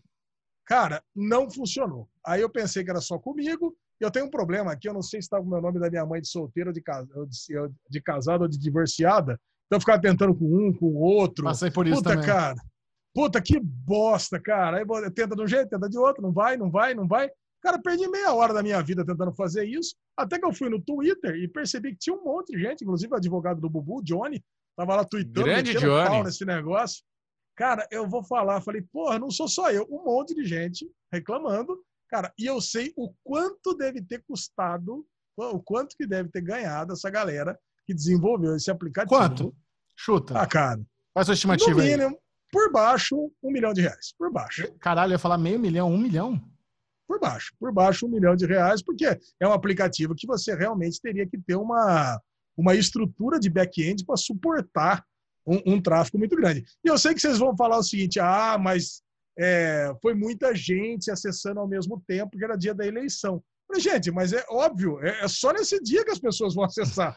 Eu não vou ficar, eu não vou ficar, nossa, é agora que é no meio de maio eu vou querer ver meu título. Vou clicar e abrir, ai que bonito, agora eu fecho. Cara, é só no dia da eleição que eu vou usar. Então Eu ele concordo. é feito para isso. Então não é para travar no dia da eleição. Então, cara, no final das contas, no final das contas, depois eu me parei, eu me perguntei, né? Por que, que eu tô fazendo isso, cara? É só levar o documento, eu chego lá, mostro lá, RG, do jeito que eu sempre fiz. não tem ganho nenhum. Não tem nem que mostrar meu celular lá para a mesária. É só fazer isso. Eu não sei se vocês passaram por. Como é que foi a experiência de eleição de Cara, vocês? eu, eu, eu, eu tive um negócio que eu, eu, eu moro duas quadras e meia aqui de onde eu voto, mas eu queria confirmar que estava lá ainda, que não mudou. Então, eu, tá- o, a minha saga com o TSE foi encontrar a informação do meu colégio eleitoral. Entrei no site, para nada. O site também lá não, não carregava bosta nenhuma. Aí eu entrei, achei uma matéria do G1 falando do e-título. Falei, verdade, o título, vamos baixar lá. Baixei o e-título também, não funcionava, só travado. Eu consegui a informação que eu queria assim, na parte da tarde, quando eu descobri que tinha o WhatsApp do, do TSE. Tem um tipo um bot, um bot que você coloca lá e fala, oi. Aí ele fala, oi, tudo bom? Ele manda lá opções, o que você quer. Aí você coloca localização, aperta 6, o cara pede, seu, pede o número do seu título, seu nome, e aparece no seu WhatsApp, ali foi rapidão. E no final das contas foi bom, porque quando eu fui votar era três e meia da tarde, né? Encerrava às 5. Velho, zero fila. Cheguei tudo bem organizado, bem sinalizado, fui lá direto pra mesária, mesária super simpática, fui lá, papum, tchau. É nóis. Muito bom. Eu A vi. A experiência, votação. experiência eleitoral foi excelente nesse domingo. E você, Bubu? Cara, pra Problemas mim, com- não, pra mim o e-título funcionou. Eu, eu, na verdade, já tinha o e-título, sempre tive quando ele lançou, sei lá, a última votação, acho que eu já usei ele. E assim, ele notificou, notificou muito no meu celular. Eu recebia toda hora, atualiza, faz, não sei o que, tudo. Eu falei, caralho, velho, que chato, já entendi que é logo menos a, a eleição. E a Sabrina, dois dias antes, entrou para ver se estava funcionando. E ela falou: Ó, oh, tô com dificuldade aqui, não sei o quê. E ela ficou fazendo, fazendo até conseguir. Eu entrei no meu, ele entrou na hora, já estava tudo funcionando, só que não aparecia minha foto. Aí eu fechei, abri, fechei, abri. Na terceira, quarta vez, ele falou: Ó, oh, tua foto não está aparecendo, você tem que fazer a biometria. Aí fiz lá, ele apareceu a foto do nada e tá tudo resolvido. Agora, Lê, você tem razão, né? É muito louco, porque você chega lá, o mesário já tem uma, pelo menos no meu tava assim, já tem uma caderneta com todo mundo, do lado do teu, do teu número ali, tu tem sua foto, o cara, meu, não precisa de nada, porque eu tava com o título, eu mostrei pra menina, ó, é sou eu. Ela olhou, tá, libera. Tipo, ninguém ficou lendo se era, se não era, como é que é. No mesário, Bruno Clemente, Bruno Clemente, assina aqui. O cara olhou a fotinho lá, olhou para mim, eu nem mostrei o título para ele. Pode votar. Votei e tchau. Então foi bem prático, tava vazio, como o Michel falou, tá bem calma, né, as eleições. Eu, eu, gostei que o comprovante ah. é um ticket que parecia o ticket da, da, da lugar onde eu comprava lanche na minha escola ali, sabe? No, é, no intervalo. Vou trocar por um croissant na minha escola. Ah, mas sempre foi assim, né? Sempre foi aquele pedacinho de papel. Eu não lembrava. Com e-título, então, com o e-título agora, vocês podem ter ele aí, cadastrar melhor, agora que não tem acesso. Você consegue ver se tem alguma coisinha aberta, você consegue, você não precisa pegar esses papeizinhos, pode jogar tudo fora, você fica tudo registrado. Então, assim, tem as vantagens, eu entendo que é muito frustrante no dia você querer funcionar um negócio não funciona. Eu não fui em maio que eu abri, mas foi alguns dias antes que eu me preparei e estava tudo certo para no dia. Mas como você falou, Ale, é. também se não tivesse funcionado, caguei, é só apresentar a CNH, qualquer merda lá que o cara já tem tudo. É, eu sei, eu sei, eu não sei o que acontece na minha sessão, que é igual do, do Xerxel, assim. Eu já fui em diversos horários, de manhã, de tarde, um dos últimos, um dos primeiros. Nunca eu vi nenhuma pessoa na fila na minha sessão. É um negócio assim, acho que, não sei, acho que morreu todo mundo, cara, não sei. Acho que, isso, velho? Acho que, sei lá, cara, não tem ninguém The na minha sessão nunca. Leftovers. leftovers. Foi todo mundo, foi todo mundo levado, cara. E tinha uma parada que tinha que levar caneta, né? Evidentemente que eu esqueci. Vocês lembraram de levar. É, é uma recomendação para você não precisar usar caneta que tá todo mundo pegando a mão e tal, não sei o que lá. Eu levei, lógico. Não, não ouvi falar disso, faz todo sentido. Eu teria levar também. Tá aqui do lado. Nossa, levei caneta, eu, levei eu álcool vi, gel. mas esqueci ah, completamente. Aí eu peguei, mas tinha uma caneta lá. Ainda bem que tinha caneta lá, que você já pensou? Ó, Bubu é assim. Comprar uma caneta lá fora. Ó, o Bubu. Eu tenho álcool gel é. e tenho álcool em spray. Dependendo, conforme for a situação, eu passo os dois. Isso, Cadê a Bubu? máscara? Tá, tá ali longe, já não dá para acessar, mas tá, tá aqui do lado. Alexandre Bonfá, leve-nos para casa. Vamos encerrar o Derivado Cast de hoje com o bloco Ninguém Se Importa. o bloco de Ninguém Se Importa hoje vai para o Chechel, que é o nosso apaixonado por pombas aqui do Derivado Cast. Olha aí. Cara, é impressionante. Mas de agora que não gosta de uma pomba. Olha aqui, ó. Pombo Correio bate recorde de valor ao ser vendido em leilão no domingo. E eu quero que vocês chutem quanto que pode valer um pombo correio. No Brasil, isso? Onde que lugar do mundo? Não, deve ser na China, né? Isso aqui tem cara de China. Deixa eu dar uma olhada aqui. Não, é, resposta. Você já deve ter visto pelo menos um filme épico, um pombo correio, certo? Mas é um quase tecnológico hoje em dia, será que eles são de grande valia? Um leilão que aconteceu no último domingo, a resposta para essa pergunta. Uma fêmea, olha, uma pomba mesmo, de pombo correio. Uma só. Foi vendido por nada mais, nada menos do que. 15 mil dólares. 15 mil dólares? Você tem um lance maior? É, ou libras, né? Eu dou, eu, dou, eu dou 100 mil dólares.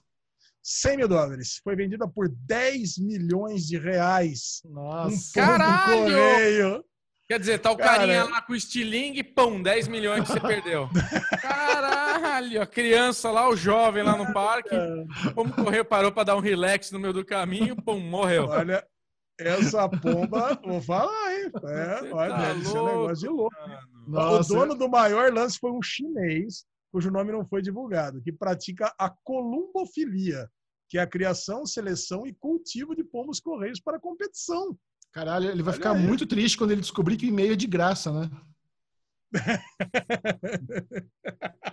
SMS, cara, nunca vou falar de SMS, puta. Que agora merda, vai... cara. Agora o Ale entendeu. Puta que pariu, cara. por que você não pega uma pomba? Fala que eu tenho uma pomba aqui, eu, eu faço pra ele por 10 mil reais. Sei lá, né? Pega uma pomba. Aqui em casa, que tem de pomba que fica aqui em casa, perto aqui, em cima Nossa, do canil. Joga Começa esse chinês no pastacé, vai ficar é. louco. Caraca. Começa a pombas aí, velho. Quem sabe você ganha 10 milhões de real. Muito bom. Bruno Clemente, compartilhe sua turma aí com a turma, suas redes sociais.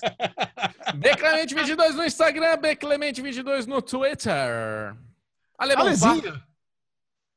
Vamos lá, Ale Bonfá Cardoso no Twitter, Ale Bonfá no Instagram para ver a nossa viagemzinha lá para Fortaleza e vai ter muitos stories cast no Twitter. Ah, se eu lembrar, né, cara? Porque a hora que eu caio mesmo no negócio, eu deixo o celular de lado, nem pego. O que interessa vendo é ele, né? Aquele, o vira-lata de caramelo, Chechel. Ô, louco! Caramelo! E aí, Chechel, aonde que o pessoal te encontra nesse exato momento? Se Siga no te achar. Lá no Série Maníacos, no Twitter, no arroba Série Maníacos, ou no Instagram, arroba Série Maníacos TV. Esse foi o Derivado Cast. Adeus! Uh! E no Tinder? Como é que faz pra achar no Tinder?